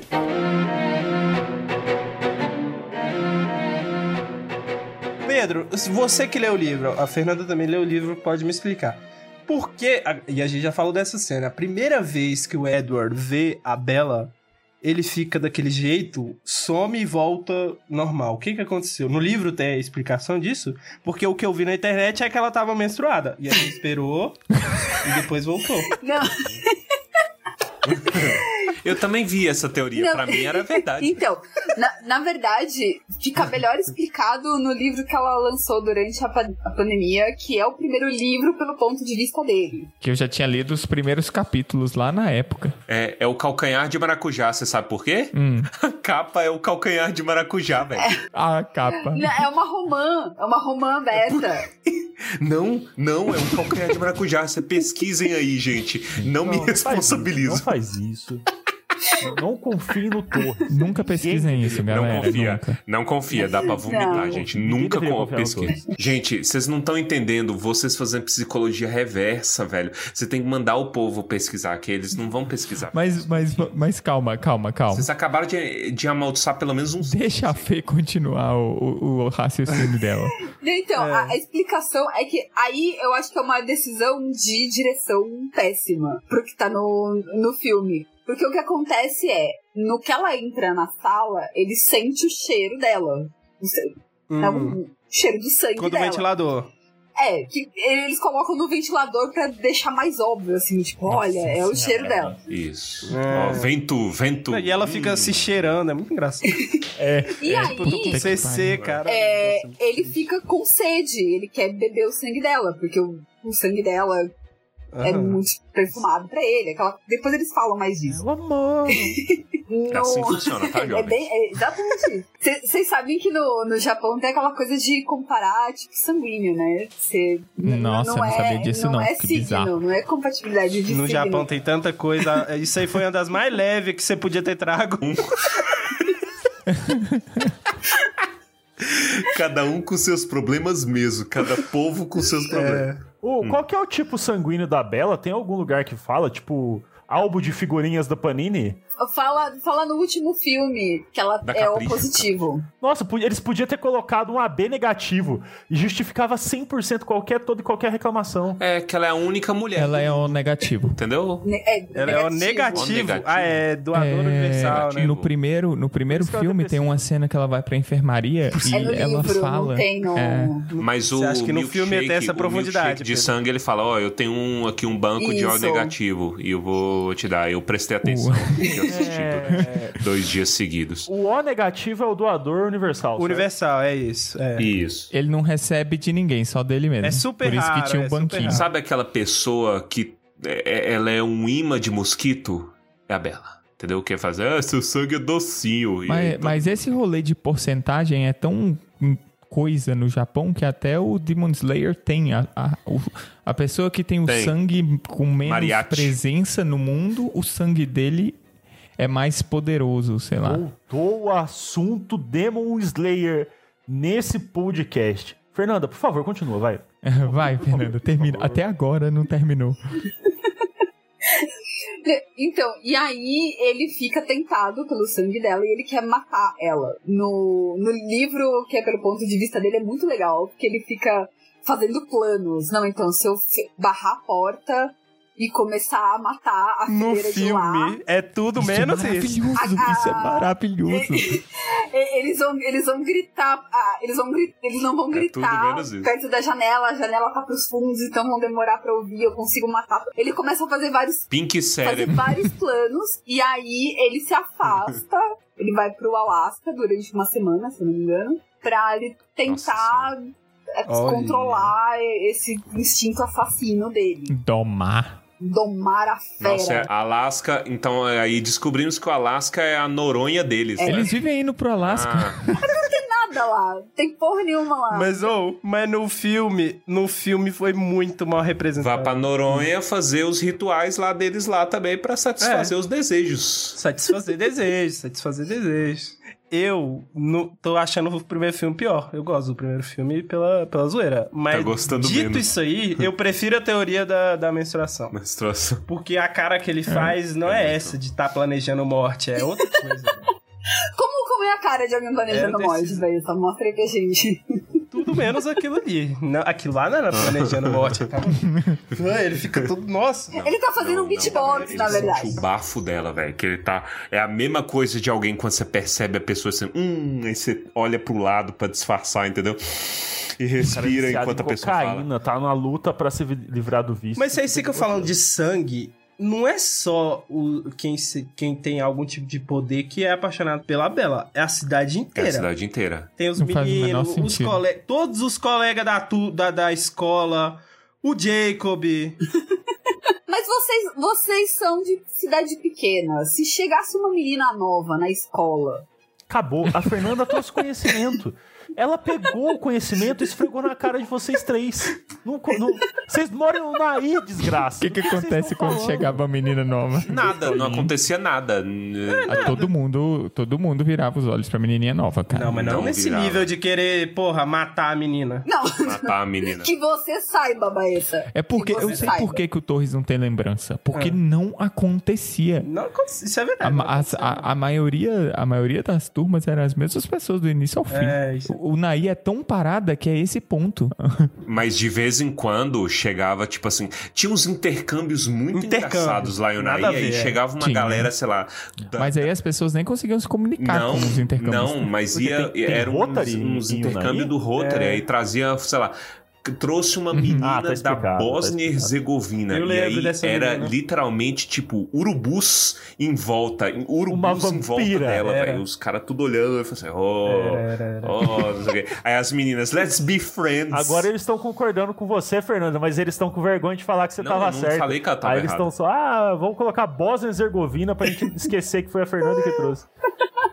Sabe o que me impressiona, cara? É o nível de equipamento que aquela escola tem, pô. É uma cidade pequena, cada mesa tem um, um microscópio. Ah, mas mostrou Mas uma sala né? mas O- laboratório da escola que eu tinha também tinha um monte de microscópio. Eu fui lá duas vezes. Né? Mas Lion tinha. Knight é um no máximo, pô. Hum, Nada, lá tinha retroprojetor. Até quando a gente tinha 17 anos, retroprojetor. pra que A gente- trocar se funciona? Antes da gente mudar de tópico, eu queria só acrescentar um negócio. Que a gente tava falando o negócio da roteirista. E a Melissa, eu nunca li os livros, mas eu sei que quem leu os livros diz que a adaptação é boa. Melissa Ela é Rosenberg. responsável pelo roteiro de Dexter. Hum. Sério? E de Jessica Jones também, não é? Sim. De Dexter, cara. Caraca, então. E ainda sobre o roteiro, um negócio assim, eu, eu não acho muito bom, mas é, é como os meninos falaram, é porque o ruim tá no livro. O livro é cringe, né? Então aí é por isso acontece. Mas a história é amarradinha. A história é amarradinha. Então, Ma- ah, mas eu vou dizer assim, tem, tem umas coisas que tem, tem umas cafonalhas no livro Uhum. que às vezes eu tenho a impressão que é Stephanie Meyer rindo dela mesma. Uhum. Tipo, ni- ninguém, ninguém vai gostar disso, deixa eu pôr, é muito cafona, Uhum. sabe? Uma coisa assim. Porque é- ela faz muita piada com. Porque ela é formada em literatura inglesa. Sério? Então, cada um, é, cada um dos livros tem uma referência. Então, por exemplo, o Crepúsculo, ele tem referência em Jane Austen, que é um. so- São livros satíricos. A, a Jane Austen tá satirizando a sociedade inglesa. Então tem muita coisa ali que é na piada mesmo. Assim, não, vai ser tosco pra ser tosco mesmo, pra exagero pra fazer piada. O Lua Nova, eles deixam isso no filme, é Romeu e Julieta, que eles até estão Isso, lendo no óbvio. começo, fica bem óbvio. Eclipse é Morro dos Ventos Uivantes, que a protagonista fica dividida entre dois caras e ninguém presta, todo mundo tem um problema de falha de caráter. odiados, odiáveis, detestáveis, imundos. E o, e o último é o Mercador de Veneza, que é aquela coisa da acusação falsa de que a Desdemona tá traindo e tem lá a acusação falsa dos Volturi. Então todos têm uma chave de leitura em outros livros. E aí, o, o que eu tava falando do roteiro também é porque, eu não sei se vocês vão colocar isso em pauta depois, sobre a atuação, né? Por quê? Porque sempre as maiores vítimas eram o Robert Pattinson e a Kristen Stewart, né? Eu nunca gostei muito da atuação da Kristen Stewart. Eu acho, eu não sei, eu acho que ela tá sempre cheirada de cocaína. Mas o tipo assim, existe pontos bons e ruins em Crepúsculo, na saga Crepúsculo como um todo. Por quê? Porque eu sinceramente acho que ela é ruim porque a Bela é ruim, porque a Bela é chata, entendeu? E a Bela e é desse jeito. Mas também existem pontos que eu acho demais. Por exemplo, eu fico tonto de olhar pra, pra Bela, pra Bela atuando. Porque ela tem uma coisa. De ficar mexendo a cabeça e piscando a. Ela envenenada vesga. Muito Meu boa. E isso, Deus. e isso é um problema, porque a Kristen ela não é ruim. É. Certo? A gente tem vários exemplos de bons filmes em que Sim, ela isso é se destaca como atriz. Que diabos aconteceu com aquela. E é isso que eu falo: tem que ser ou uma limitação de início de carreira ou uma escolha de direção desgraçada, Foi tá ligado? direção, eu acho. É direção. Porque ela não tá início de carreira, Pedro. Ela é a menina do quarto do pânico. Nossa, ela é a filha da Jodie é Foster. verdade. E olha, a coisa que eu acho mais insuportável, intancável em todos os filmes é porque eu não entendo, tipo assim, pô, beijo, né? Ah, é uma série romântica. A gente quer ver o quê pra ver filme de romance? A gente quer ver beija, beija, tá calor, tá calor. Os beijos dos dois são É sem insuportáveis. Mas é porque é um idoso beijando um adolescente, cara. Todos os beijos deles, todos os beijos deles, parece que eles estão beijando.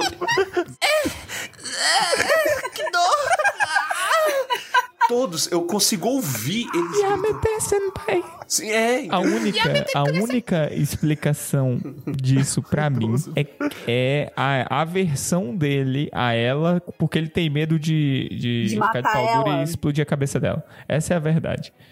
Mas você tem que mostrar, Torres, pra um adolescente de 12 anos. Essa é a Mas melhor maneira. Não é porque é adolescente que tem que consumir bosta. Não é porque você tem que dar porque é bosta em burro, colher Torres. pra ele, velho. É, esse é o mesmo argumento de quem fala: ah, porque é filme de criança e pode ser uma bosta. Não, velho, tem que dar coisa de qualidade pra criança Ué, também. mas aí assistir. você põe a Isso é criança verdade. pra assistir, sei Porra, lá, é verdade. é...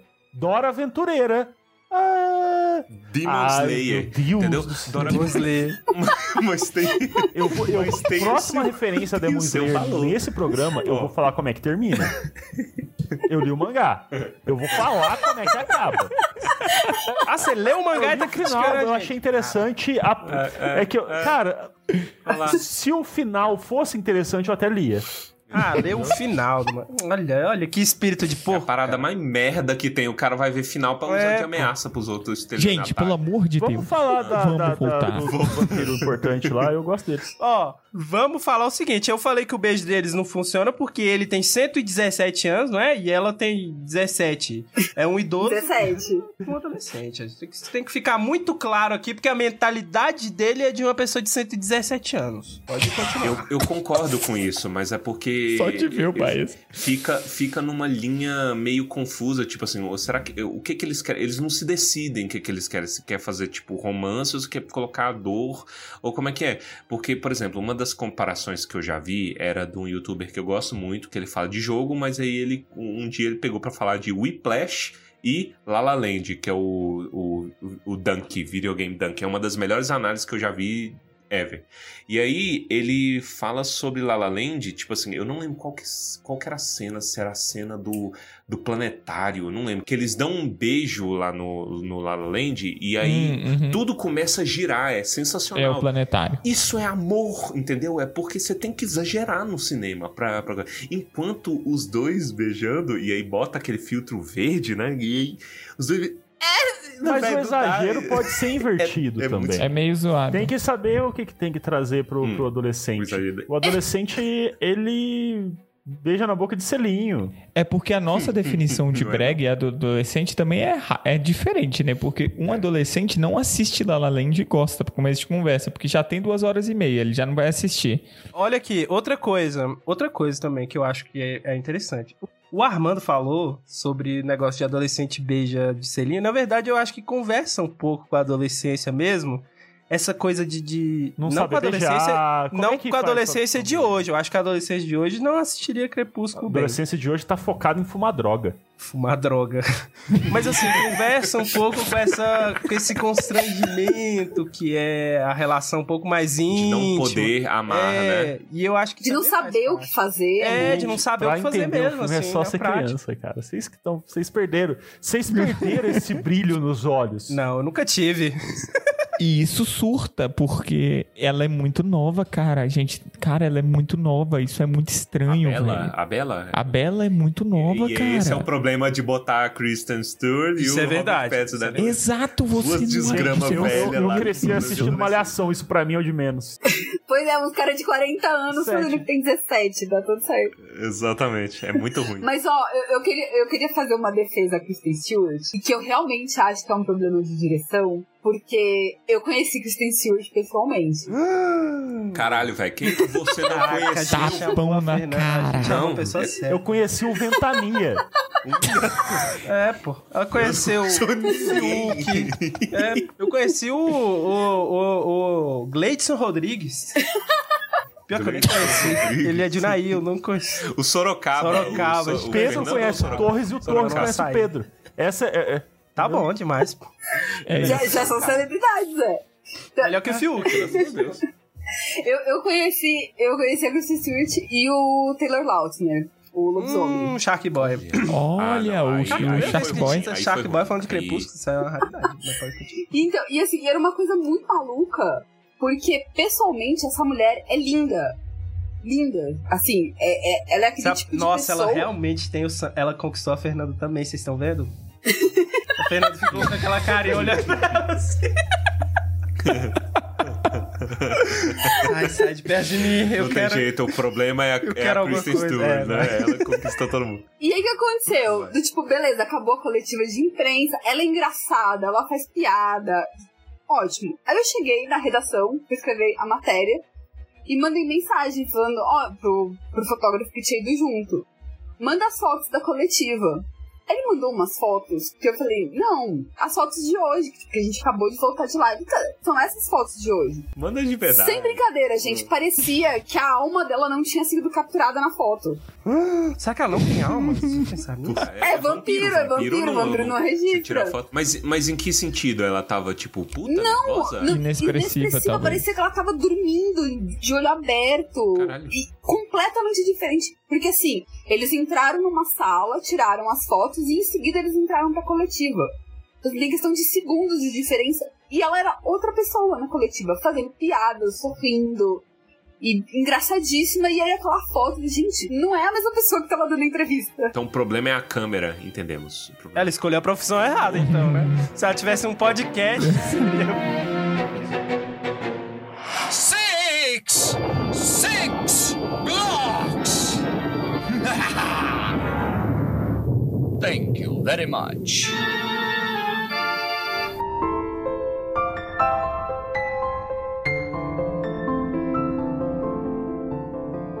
Então, o segundo filme depende muito dela. Por quê? Porque o Edward vai embora. Então, ela precisava de uma desculpa pra desenvolver o, o, o lobinho. Ela precisava de uma desculpa pra se apaixonar pelo lobinho, porque todo o plot é esse, né? Ela ama os dois, mas ama um mais do que o outro. Eu acho que ela só ama o outro como amigo e só não entendeu que dá pra ter eh, amizade entre homem e mulher. Ai, ai cara. Não, é minha Eu opinião sei, diferente da sei. sua, Pedro. Você pode discordar, Mas não precisa me o- agredir. Mas o filme, ele, o, o livro é insuportável. São páginas e Nossa. páginas dela lembrando do corpo gelado de mármore dele. Isso ela deitada na cama, surtando lá. E o filme, pelo menos, tem um ritmo melhor, porque sabe, sabe quando vocês veem aquela passagem de outono? Mano, essa cena é sensacional. Essa cena é muito boa. Então, no livro são páginas em branco. E. e- Sério? Caralho. Sim. Nossa, que genial Nossa, isso aí. aí isso é é. Como vender Como livros, escrever um cara. livro, né? Isso É. deveria ser estudado no marketing. Porra, é aquele livro de, é, Destrua esse diário. Cara, você- compra pra destruir o livro pra ter que comprar outro. Mas, ma- mas eu acho, mas assim, eu acho esse, esse- essa segunda iteração da série insuportável por causa disso, cara, porque parece que as coisas não vão pra frente e ela só começa a afundar a mais e não chega em lugar nenhum. E porque o Taylor Lautner É horrível. é insuportável.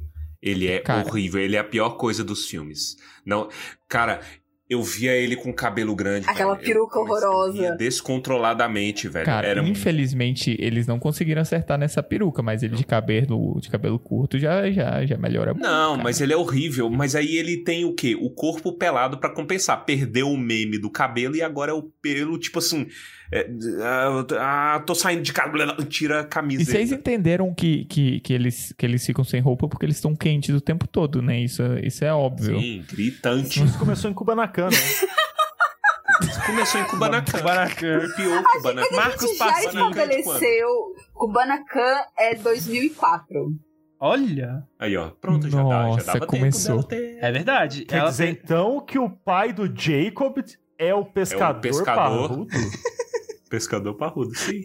Ah, Não, o, o, agora o, ficou o, pa- melhor o ainda pai do pescador filmes. parrudo é ele mesmo. Lembra aquele viagem no tempo? Ah, não, o pai. Então, que o pai. profundidade. de Não, mas calma, calma. Tudo bem, tudo bem. Isso aí tá tudo que bem. novela desgraçada. Mas o, a gente não tá falando que o Jacob é pai dele, a gente tá falando que ele é pai do Jacob. Ele pode ter dois filhos. Ele pode Justo. ser irmão do filho dele. Cara, e tá tudo. Ele tá pode, ser, ele pode ser irmão, É, é, pai do irmão dele também, né? Porque ele. Também, é também. junto. Cara que virou Douglas Adams do nada.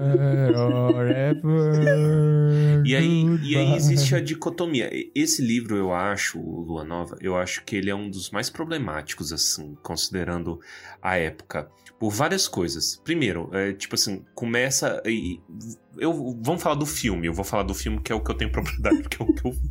E aí vocês entram comentando isso também. Mas aí, tipo. É, eu acho o relacionamento começa a construir, né? O relacionamento entre os dois. Eu acho saudável. Ela fala assim, caralho, começa, né? Ele começa saudável. Fala assim, pô, maneiro. Eu tinha tanto preconceito do Taylor Lautner, tá, tá maneiro aqui e tudo mais. E aí vai construindo, etc.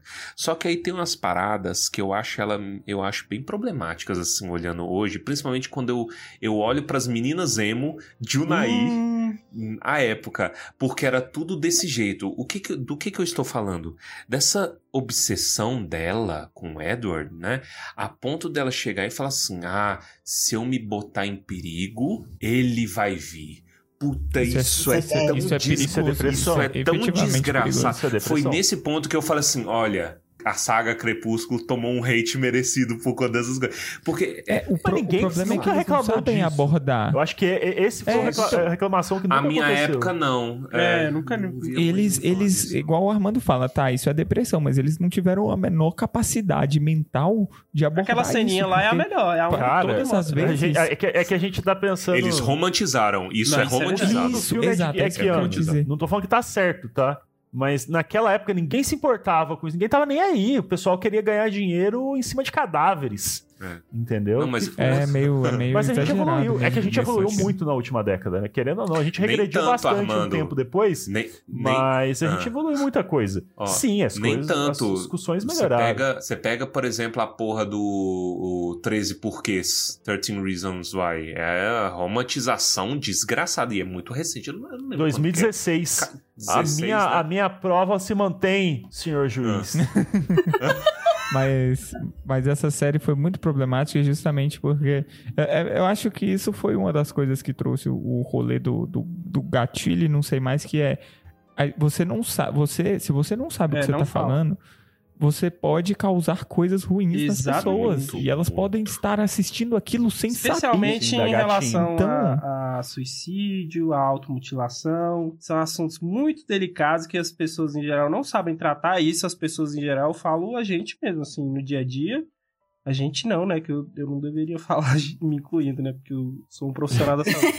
No seu dia a dia, você não Você deveria trabalha fazer com mesmo eu, É, mesmo você- eu, é, é, eu posso até fazer uma crítica à classe. Porque eu acho que até, e aí a gente pode, direto, a gente tá criticando Setembro Amarelo aqui justamente por conta da superficialidade que esses temas são tratados nessa fase do ano. Exato. Por profissionais da saúde, inclusive. E isso é um problema. Me chame na DM pra que eu possa Isso. Você não pode, não cara. pode, Você não não, é um pode, profissional, é. seu filho de uma puta arrombado do cara. Não, e, e- e fo- e fora questões assim, o, não, não sei se vocês ti- tinham isso na UNB, mas no, na, na USP é umas coisas assim, setembro amarelo, procure ajuda. Aí chega, tipo, Acaba, acaba setembro, outubro. Então, professor pedindo mil coisas, assediando aluno. É, E, e cadê o, a responsabilidade toda? não existe responsabilidade nenhuma. Cara, mas eu acho que a maioria das universidades grandes tem uma taxa de suicídio muito alta, só não é comentado. professor decepcionado com a própria vida que descamba nos não alunos. é que Eu acho é, que é, é é múltiplos que eu acho fatores. assim, é que Esse é um dos muita- maiores. É que se vendeu muito a carreira de professor pra uma galera sem explicar qual que é a responsabilidade de um professor, entendeu? Sabe o que que é, Armando? Não, e na universidade, é, a, a pessoa ela é obrigada a dar aula pra se manter na pesquisa. Como né? pesquisa. O Baessa trouxe aí o ponto. Olha como é que Crepúsculo é importante pra discussão da sociedade. Entendeu? é, é o cara muito- quer ser pesquisador, mas ele não tem. Não existe carreira de pesquisador no Brasil. O que, que o cara faz? Ele vai dar aula, certo? Igual a bunda E dele. aí ele vai dar aula na graduação e na pós-graduação pra fazer pesquisa. Pega um aluno da pós, coloca pra dar aula na Isso é graduação, verdade. né? E cobra como se ele estivesse dando aula. O problema é sistêmico. É realmente é uma Uhum. roda que ela vai produzindo maus profissionais. Vai moendo gente. E sabe o que é uma roda? A Cíclico. lua. Olha. A lua, a lua nova. Ótimo, obrigado. Vamos encerrar e vamos voltar. Vamos voltar, vamos voltar. É, eu queria falar, realmente, eu acho que essa discussão importante que eu tive, comecei a ter com o Pedro e o Pedro cortou e não quis entrar no debate, é que eu acho que, tipo assim, os dois são só amigos. Eles ela- só não entenderam, tipo assim, que, porra, dá pra ser amigo, tá ligado? Isso é verdade. Você pode ser amigo de uma pessoa e amar é- outra. é- é- é- isso, isso, isso, é, isso é interessante porque nesse segundo filme, o, o Jacob tenta o tempo todo convencer ela de que ela ama ele.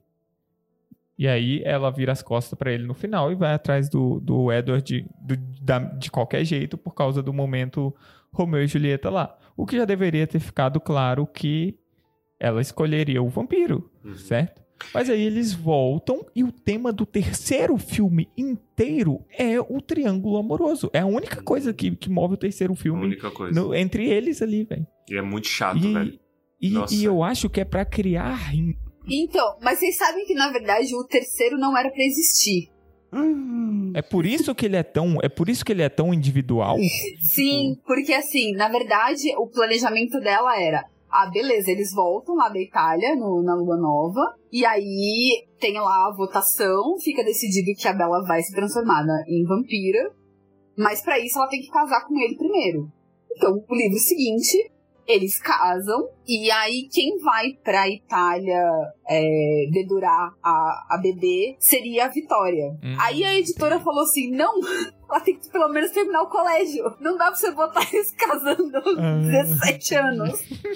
E aí ela enfiou mais um livro pra dar, passar um ano pra ela fazer 18, pra ela casar. Caramba. Tá certo, tá certo. Valorizou o ensino. Ah, não. E, e isso, isso, inclusive, é uma quebra, porque no segundo filme, quando apresentam a realeza, a gente tem o, o, o vampiro, o vampiro Roots sendo apresentado ali, né? Você tem a- o povo refinado que toma. Afrescalhado. que arruma. Não, isso aí Vampiro isso é fresco Todo, por é, natureza. isso aí qualquer vampiro. Como é que fala? É, gente rica e velha demais. Qualquer cor, gente rico e velho demais. Gente rica é isso, É. é. gente rica é assim. Vampiro? É Rico assim. e velho. Cara, eu gosto, eu gosto muito da cena do Edward neles no segundo filme, porque dá pra ver o quão, quão maluco é tudo aquilo, velho. E- Eles quebram as, as escadas na frente dos dois saindo no murro. E o cara lá, "Ah, da hora isso daí. Vou embora. Eu quero fazer a crítica aí a- a- aos vampiros da vida real. A Tati Sim. foi no, numa padaria hoje, ela falou que viu a seguinte cena.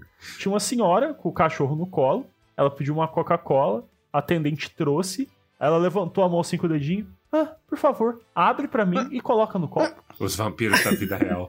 Cara, tá sugando a vida dos outros, literalmente. Não, então, mas, mas esse aí é o, o vampiro de energia que tem no Que Fazemos nas Sombras. Olha lá. Isso. Então, ó, inclusive eu queria trazer agora, porque Crepúsculo manteve a hierarquia. E hierarquia é constante nos rolês vampíricos. Eu acho muito engraçado isso. Talvez seja porque nenhum deles é moderno. É muito difícil achar um vampiro moderno. Então, como a- base da estrutura deles está lá no passado, eles mantêm entre eles o, uma monarquia no qual os vampiros mais antigos são hierarquicamente mais valiosos que os outros e começam a definir regras. Isso casa com o que eu tava falando lá atrás. Hierarquia, né? Agressividade. Tem. Então, quer dizer, você tem o médico, que é o alfa, e aí você tem o vampiro médico, que é o alfa-alfa, e aí você tem o rei vampiro médico, que é o, o giga sigma, entendeu? Então, quer Mas dizer, isso é engraçado, é porque mundo o- animal o, rei, mesmo. o rei vampiro médico aqui, ele não causa tesão nenhum, né? Porque ele é ridículo. Ah, Mas Não, Você. Mas eu o- olhava pro Grindelwald lá do ator e eu não conseguia parar de rir, velho, porque ele tava à beira de explodir. A qualquer minuto ele ia explodir lá, o loirinho. Muito bom, velho. Mas o What We Do in the Shadows é uma das coisas que traz. O What We Do in the Shadows, pra quem não sabe, é a melhor série vampírica atualmente em produção e o filme é maravilhoso Taika também. Waititi, né? É- É Isso. ator e diretor. É um mockumentary de vampiros. É, É, é genial. Isso. Eles trazem alguns, algumas, eles é uma série né, que é uma paródia e eles trazem algumas paródias em relação a, a, a isso também, a hierarquia ao passado. E é engraçado esse negócio de agressividade, porque sempre que chega um vampiro mais antigo, ele causa medo em quem já tá lá, tipo, caralho, meu irmão. O cara vai vir e se a gente não obedecer as ordens dele, ele vai acabar com a gente e, e é isso. Mas aí, como é uma paródia, você tem toda uma subversão de, de expectativas e tudo mais. Mas tá sempre lá. É sempre muito importante que, que essa hierarquia esteja, mesmo que seja pra pisar em cima dela, Sim. Porque faz parte do, do rolê vampírico, cara. O- Ver eles de capinha e. É que o pessoal bastonete quer mão. cortar a cabeça da, da realeza em qualquer coisa. E esse é o tema do último filme. Pode trazer um assunto que você falou de paródia. Eu só lembrei, por muitos anos, eu confundia o que que era, o que que tinha acontecido. Eu assisti Crepúsculo, eu não lembro, mas foi tipo uma madrugada de insônia. Minha irmã tinha os livros, tem inclusive os livros, tá lá em casa ainda. É, porra, era fã dos Aí você filmes. assistiu o livro na TV. Não, não, né? ela tinha os livros, era, ela era fã dos filmes e ela Foi tinha bem o, louca essa ela tinha noite. os DVDs dos filmes. Aí numa noite de insônia, eu falei, velho, eu não tenho nada pra fazer, eu não vou dormir. Aí eu fui assistir Crepúsculo. Eu lembro que eu assisti acho que os três primeiros de. Porra, numa lapada assim. Mas eu me confundia com o que, que tinha acontecido nos filmes reais e naquela paródia de Os Vampiros que Os se vampiros mordam. que se mordam. É, do Nossa, do Black Eyed Peas, maravilhoso. Porra. E eu não sabia o que, que tinha acontecido naquele filme e o que, que era do, do filme do Crepúsculo de verdade, porque pra mim, na minha cabeça. Era não faz sentido ter uma paródia do É Crepúsculo. porque eu acho que ele ele já é- é uma paródia. Eu acho que a paródia até mistura as Mistura, histórias. Eu acho tem coisa dos, do- de outros filmes. no- Então no causa, primeiro. causa esse problema mesmo. É. Inclusive tem uma cena maravilhosa de um, de um drama que, se eu não me engano, só acontece no terceiro filme, que é a, a, a Bela desesperada pro Edward pegar ela, ou é no quarto? É no terceiro. ela fica, mano, eu é preciso terceiro. transar, velho, É. eu preciso Por transar, velho, favor. pelo amor de Deus, eu preciso transar. Por favor. Aí, nesse- ele fala aí- assim: não posso, eu vou te destruir. e aí você interprete como quiser, né? Eu vou te arrebentar. Caramba, E aí toca a trilha sonora inteira do ratinho, entendeu? Dele, dele recusando. O povo fala que ele é vacilão nessa cena. Eu chorava de rir, mas é imaginando ele assim: pode, eu vou te arregaçar inteiro, você não vai andar uma semana. Dança, gatinho. Nessa paródia, ela usa uma lingerie que é setinha apontando pra baixo, assim. Enquanto vocês estavam falando, eu fui procurar imagens e é claro O que o Baessa ia. Eu fui procurar imagens desse vampiros, vampiros que se Ah. mordam. E é Hum. lógico que o Baessa confundiu, porque o valor de produção é o mesmo. Eu acho Eu que é o não tem diferença nenhuma das fotos pro coisa. Pra mim seria Crepúsculo mesmo. Principalmente o primeiro. É o mesmo valor de Inclusive, produção. inclusive, a paródia tem o filtro azul É, também. ela Torres, tem- eu só te peço uma coisa aqui. Assista os Assista, vampiros que mordam e depois diga pra gente que você. O que, que eu achei? Desgraça. Tá- é um peido pra quem tá É, cagado. Já tá na, na onda aí, vampiresco. Sabe o que, que eu prevejo também? Eu vou fazer uma previsão do futuro aqui. A onda vampira de, de conteúdos de vampiros vai voltar por conta do Tumba. Anota isso.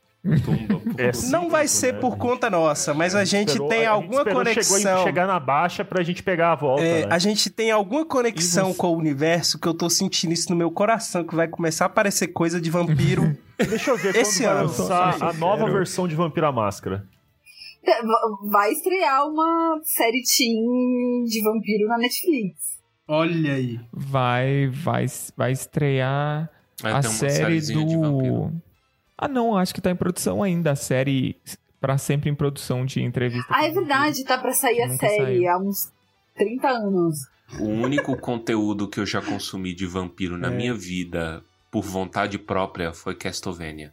Mais nada foi por E vontade foi própria. maravilhoso. Eu nunca me interessei por nada de vampiro. Castlevania Não, tu é o maior fã do Alucard que existe, Cara, cara. Castlevania é sobre. É, é um elfo. É sobre um arqueologista, não é?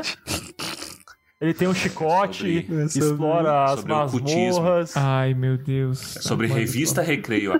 Revista Revista Recreio é sobre qualquer coisa, então tudo bem. Então. Então. Então, o meu problema com o segundo filme é esse. Aí entra o terceiro filme enfiado, que é o que a Fê falou. E aí, na hora que entra o terceiro filme e você ouve a trilha sonora, você pensa, tem alguma coisa errada. Hum, O que, que aconteceu com a trilha toca- sonora? vem- toca Nambi, né? A MV Não, do, cara, do, é do melhor. Gaara, do Rock. o Rock Lee. Cara, você pensa, por que que está tocando a trilha sonora de O Senhor dos Anéis enquanto eu assisto Crepúsculo? E aí você Aí eu descobri que é do praias Howard Shore. É. a trilha sonora do terceiro filme. E a diferença é, não casa tão bem. então é estranho. Me so... Assim, a trilha sonora é muito boa e eu entendo a boa vontade dele.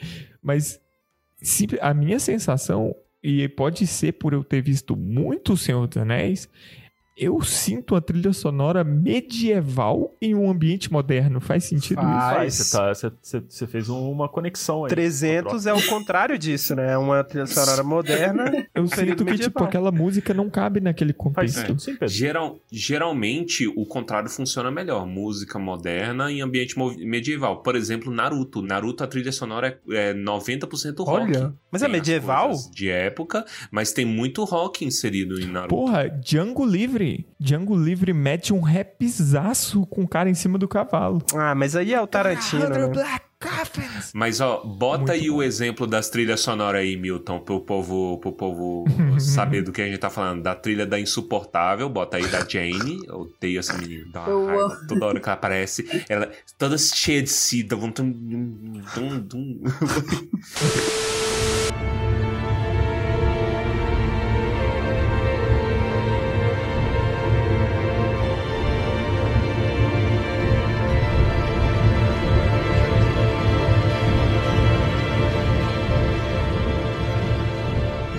Uma boa aí do Howard Shore.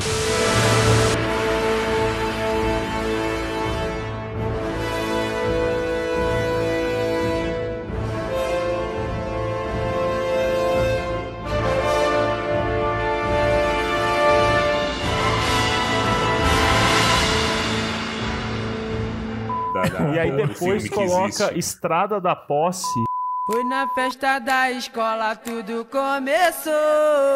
Eu olhei pra ela e ela me olhou. Pois ainda não entendo Pô, se for, pra- se for pra pedir música, então coloca aí um milionário de Zé Rego pra mim. Ah, eu, eu vou, eu vou fazer uma piada de Pantanal. Só quem tá assistindo Pantanal vai entender. É. Toca cavalo preto. Cavalo preto, essa parece boa. Cavalo Preto eu não assisto. Tem um É funk Fuscão que uma preto, das só que versão o cara falou assim, é... Ah, ele fala alguma coisa da bebida cavalo branco. E, cara, eu falo, que? Bebida White cavalo Horse. branco? Aí eu fui descobrir que tem um uísque que tem uma... Ah, White Horse, é Não, verdade. mas só pra contextualizar a piada de Pantanal, é que toda hora tem roda de viola no- na, na fazenda da novela. Novela boa, Na vida né? real também. E aí os caras ficam, tipo, tocam uma musiquinha, sabe o que a gente vai tocar agora? E sempre um viram assim, ah, lasca cavalo preto aí. sempre. Do Sérgio É. Reis. Uma É do música. Sérgio É. Reis. Meu Deus. O que, que a gente vai tocar agora, então? Pais e filhos. Nossa, imagina. Sou um caboclo folgado, ai eu não tenho família. I am Vlad Dracula Tepesh, and I do not get many visitors. What have you to trade for my knowledge? Lisa from Lupu.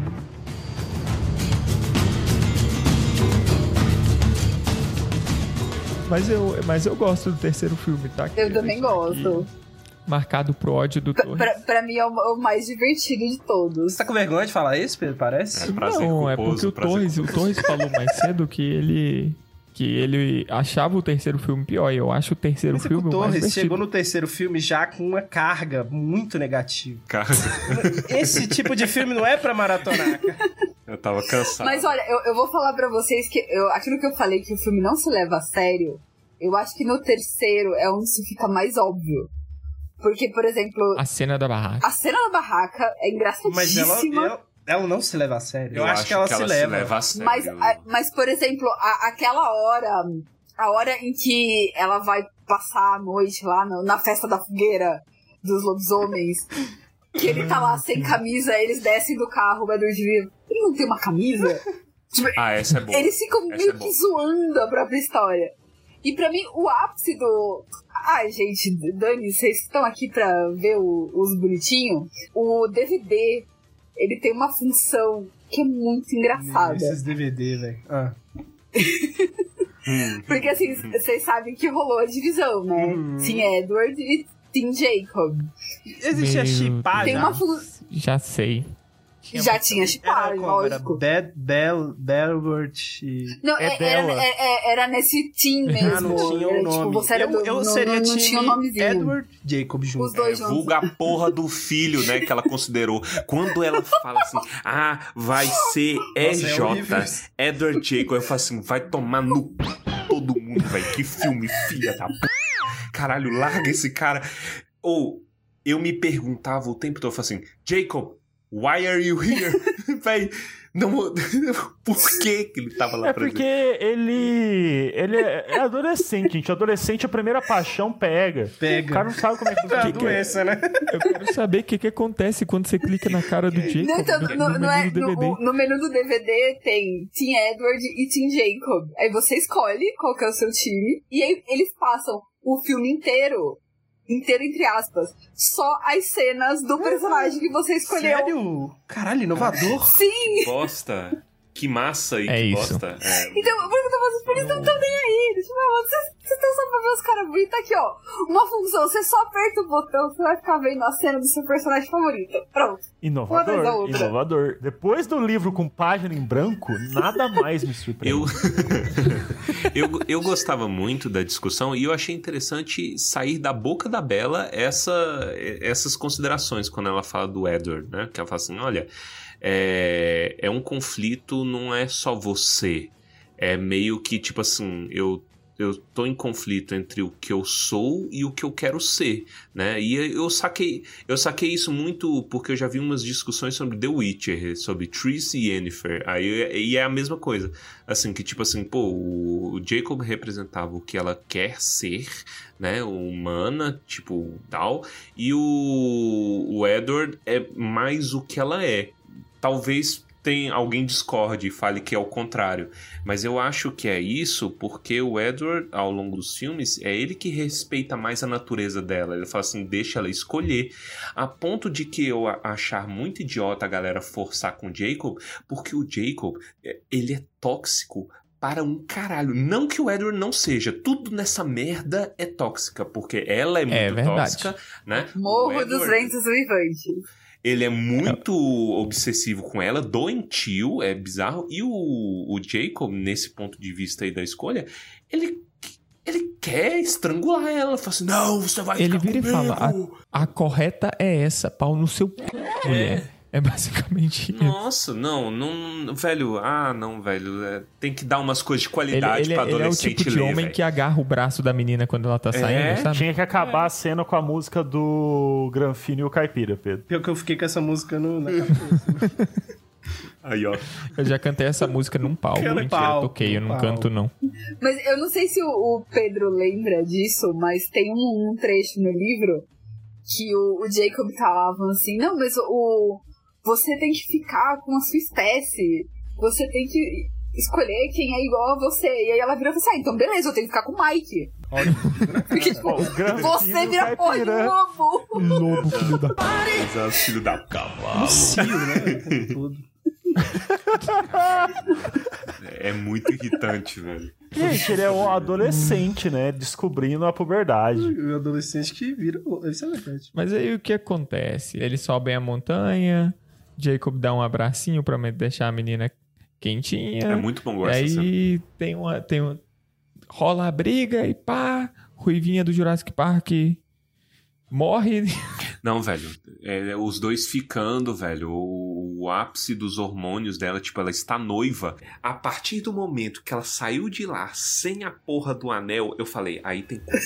Ela está querendo mostrar pra alguém. Porque mulher em condições normais de temperatura e pressão, ela estaria mostrando esse anel para Deus e todo mundo.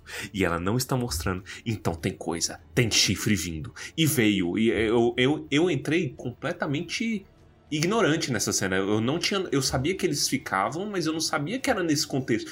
Aí eu olhei e falei assim. Mas eles não ficam na barraca, tá, Torresmo? Foda-se. Eles só dão um beijo fora. Não, E não ela interessa, o cara tem supervisão, velho. O cara supervisão. Mas esse beijo aí não é tipo pra ela é, evitar tá do presente. moleque morrer? Não. É um, é um mind game pra ela pedir o beijo. Ele fica dizendo assim, ai não, eu vou pra guerra. E aí Ah, última vez que a Que gente. é abusivo para um caralho também, velho. Sim. Eu- sério, Unai foi construída sobre os ossos de Crepúsculo. Todas as meninas de Unai agem desse jeito. Você pode ver, não sei hoje, né, Todas. como é que tá o 100%. ossos de Unai.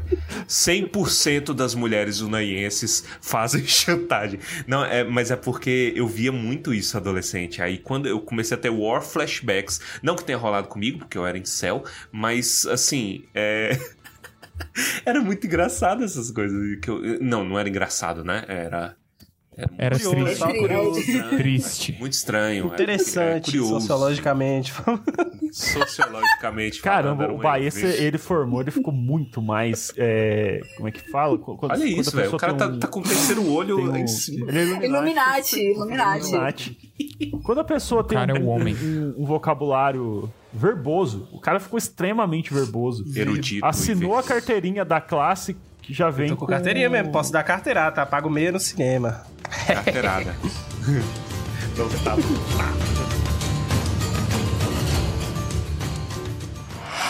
If it's a boy, EJ. Edward Jacob. What the fuck? I was thinking.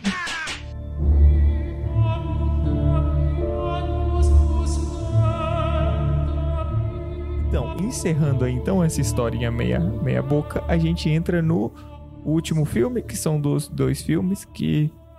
Culpa né, da Warner. Eu vi poucas A horas atrás. maldição. Da Warner. E não prestei atenção em nada, mas aqui é, é- é- é os que tem mais coisa pra, pra sofrer. E o Armando já tinha começado a discutir. Armando, pode falar da CGI, eu deixo. Foi, Por quê, foi, foi um, foi um hate desnecessário. Foi. Que o pessoal. Não Cal- foi, calma, Armando. deixa eu, ter- Não foi. deixa eu terminar.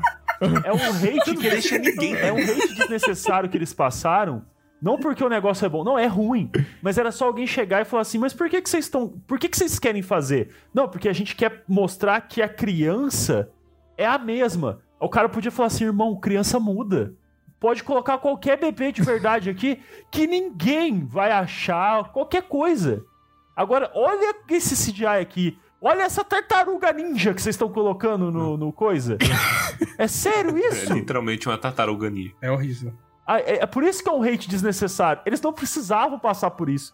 Era colocavam uma boneca, Entendi colocavam um agora Baby o- o Alive, irmão. Tava resolvido, tá ligado? Não Tipo, eles estavam. Cara, é orgulhosões, né? Oi? Eles estavam muito orgulhosos. Fala assim, Como é possível eles terem orgulho daquilo? Eu acho que o rolê era eles tentarem misturar os, ro- os rostos, mas não ficou Não. nada a ver com nenhum dos dois, só ficou. Te- Tem uma hora que a menina, a testa da menina começa aqui atrás. Parece que ela tá calva. Não, e o pior é que o, o bebê já é estranho, e à medida que ela vai crescendo, vai ficando mais estranho. E você começa a falar assim, cara, o cara que trabalhou fazendo isso aqui, o cara sofreu burnout, sofreu ameaça de demissão, prazos impossíveis de serem cumpridos e um salário Ou seja, Mais ou menos. Uma relação abusiva. salário, Foi ó. Um, um vampiro e um lobisomem, os chefes. Isso, foi, foi a relação abusiva de. a história de todo o filme. O, o, o último filme, eu achei ele bem sólido, assim. Ele, ele caminhava nas próprias pernas.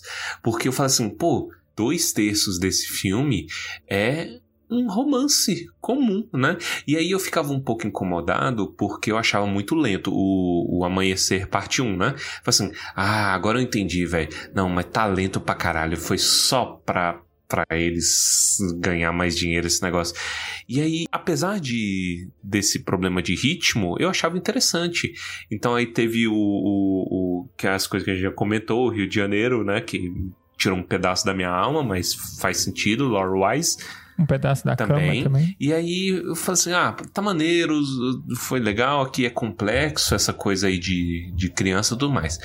Eis que entra o tema que o Jacob já tinha conversado, eu acho que é no Eclipse, que ele fala daquela porra daquele imprint. Sim. Que é é justificativa de obsessão adolescente, né?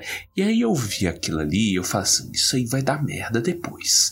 E aí quando o Jacob, filho de uma pior personagem já escrito no mundo, ele chega e fala: O, o 2 é muito Edward, né, velho? Estou imprintado, eu imprimi na sua filha, que tem exatos 18 minutos de nascida.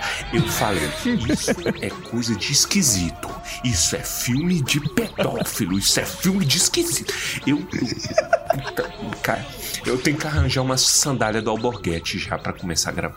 E o filme, o, o filme e o livro tenta justificar isso Não como tem justificativa. uma sensação de, de Que irmão. porra de irmão? Que o imprinting, ele não é... Mas aí, todas a, a maioria das vezes que eles mostram é casal, então... Não tem como não ficar É, estranho, tá, tá só ligado? piora, né? Tipo, Então, eles, eles explicaram a cena. Pô, o imprinting é isso. Aí olha pro lado, tem os casal se pegando. Aí vai no próximo Faltou, né? filme. um- É muito estranho. Aí ela coloca aquela cena que é especificamente o Edward falando que ele não tem intenções ruins para com Não. a criança, porque ele consegue Vai ler a mente. Mas o. É, Sei lá, a gente é- esquece é- desse é- poder do Edward de ler a mente, né? Na cena da barraca, ele tá lendo a mente de todo mundo. É, e tá lendo a mente e fala assim: escuta, eu tô, eu consigo enxergar tudo que você tá pensando. Ele fala assim: "E olha eu aqui, ó. Eu tô sonhando que eu tô É. carregando tua esposa. Pega esse pensamento aí, otário. Mas É. o, eu não sei se o Pedro lembra, no livro, o, o, o diálogo, ele é mais extenso. Hum. E se eu não me engano, ele começa assim. Dá pra você pensar mais baixo? Uhum. É, Faltou isso mesmo. já- No, no filme é parecido. E aí, voltando pra criança, né? Olha, esse, essa foi a minha queda pro lado negro da força. Esse foi o motivo do meu colapso. Essa foi, esse foi o motivo do meu colapso. Porque quando eu entrei, foi assim. Todo o hate foi merecido. Eu falei assim: não tem cabimento, velho. Esse negócio é, é muito ruim. E eu, eu, eu desisti de assistir o parte 2. Falei assim: não, não vou. Não vou terás meu dinheiro. O 2, o dois, ele tem um, um negócio que eu tinha até comentado com a Lela quando a gente tava assistindo, que eu acho injusto. Você apresentar uma cena falsa sem dar qualquer chance pra pessoa saber Ah, Então, ai, ma- nossa, ma- mas você sabe que isso, pra mim, é a epítome do que a saga inteira faz. Que é, eles estão cagando pra quem não leu o livro. Tipo assim, eles não- É, É, é tipo assim, isso aí. ah, você não leu o livro, você não gosta. Beleza, siga aí no seu mundinho. A gente não tá nem aí. Não, não é você que a gente quer agradar. Porque eles estão ligados que o, a galera leu e releu o livro 500 mil vezes até o filme sair. Então, as, Isso é lavagem de dinheiro.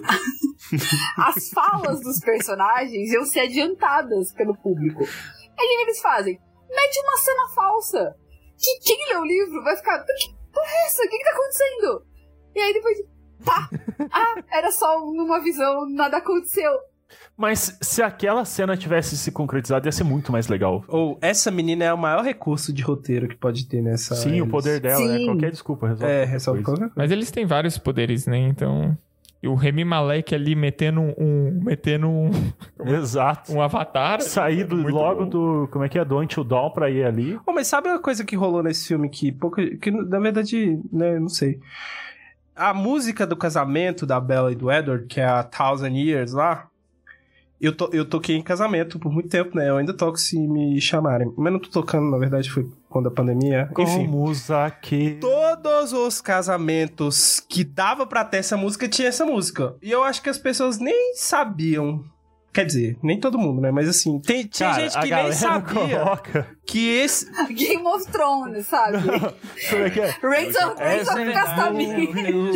Gente que casa com o anel, com a música do Game of Thrones entrando, o anel, um anel. Eu já contei aqui de gente querendo pôr o verso do anel. Não, aliança, mas ó, velho, be- beleza. Aí tá errado. Essa música ela é Não, mas o bonita. Aí verso do anel bem. não tem nada escrito. A minha é assim também. Não, a música, a, a Thousand Years, ela é bonita.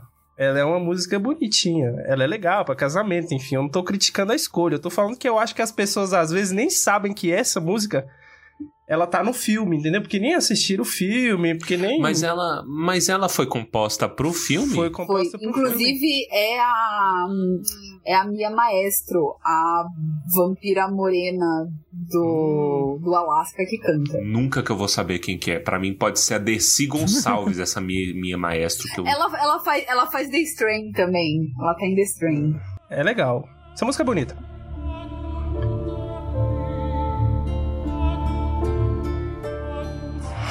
I start calling you dad?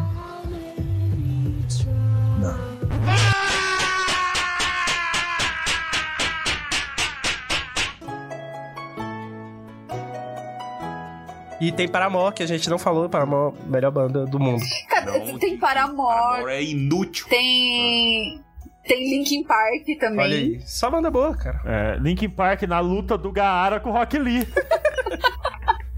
que é essa luta final aí. De- certeza que deve ter um, um vampiro ali que controla a areia e outro que, que é muito porradeiro e rápido e usa tijolo no pé. certeza que tem. Falando sobre aquele negócio, visitando um pouco de depressão, Live All, Live All of the Rest é uma música extremamente depressiva. É uma letra que, ó, assim, triste. É, mas ó, a gente falou, falou, falou, falou, não falamos quase nada. E é isso, é assim que a gente encerra um podcast. Porque esse é o filme, né? o filme fala, fala, no final tem um fiapo de história. E é isso. Não falamos. É isso. Vou deixar, eu vou deixar é, o resto do conteúdo aí pra vocês cobrarem uma Não, não, Parte não, não, dois. que nunca não, vai não, não. E que fiquem dois. sabendo, nunca virá. não, não. Nunca virá a parte Olha, 2. Não, a, a, a próxima cobrança é criança amaldiçoada. Podem. criança. Eu, eu acho assim que o, ah. que o ouvinte ele tem o direito de pedir, do mesmo jeito que a gente tem o direito de negar. Só Então, que. é. Pode pedir, gente. Pede o que vocês quiserem. Vocês querem. A gente não tá proibindo eu quero ninguém, um é. especial de Demon Slayer. Você é um babaca, grandíssimo. Ninguém te gosta. Ó, Otário, foi ele que falou de Demon cara. Slayer agora, tá vendo?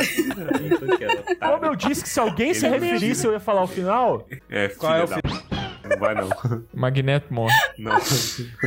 Mas olha, mas já, dizia o ditado popular: o não você já tem, vá atrás da humilhação. Então peça a continuação pra ser humilhado. É isso.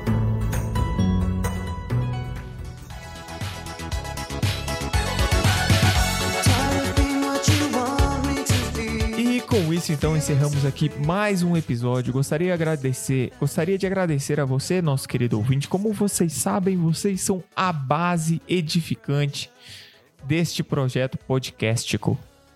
Isso, a gente sobe em cima dos seus Sem, cadáveres. sem ossos vocês nós não existiríamos. Então, mandem DM pra gente no Instagram, arroba Tumba do Balim. Manda e-mail, tumbadobalim.gmail.com e juntem-se juntem-se a nós.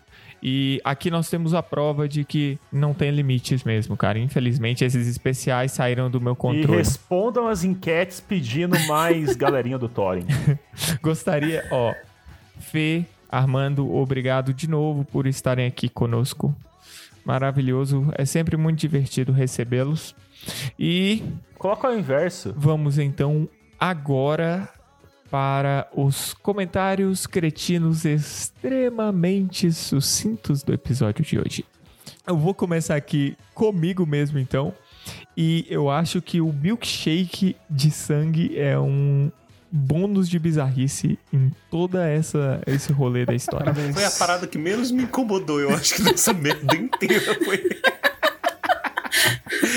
Falta, falta imaginação no, no coração de vocês. Eu quase vomitei. É só uma groselhinha, Pedro. Ai, Fernanda. Ketchup, pô. É o Para, velho, É o Baessa. É o Baessa indo no cachorro quente. Ele fica com, com as bisnagas Não, Baessa. tomando as bisnagas. Pedro, eu, eu vou te mandar a foto do risoto de beterraba que eu fiz esse senhora, final de Nossa, semana. esse risoto de beterraba é bom comer, mas na saída dá um susto, pô.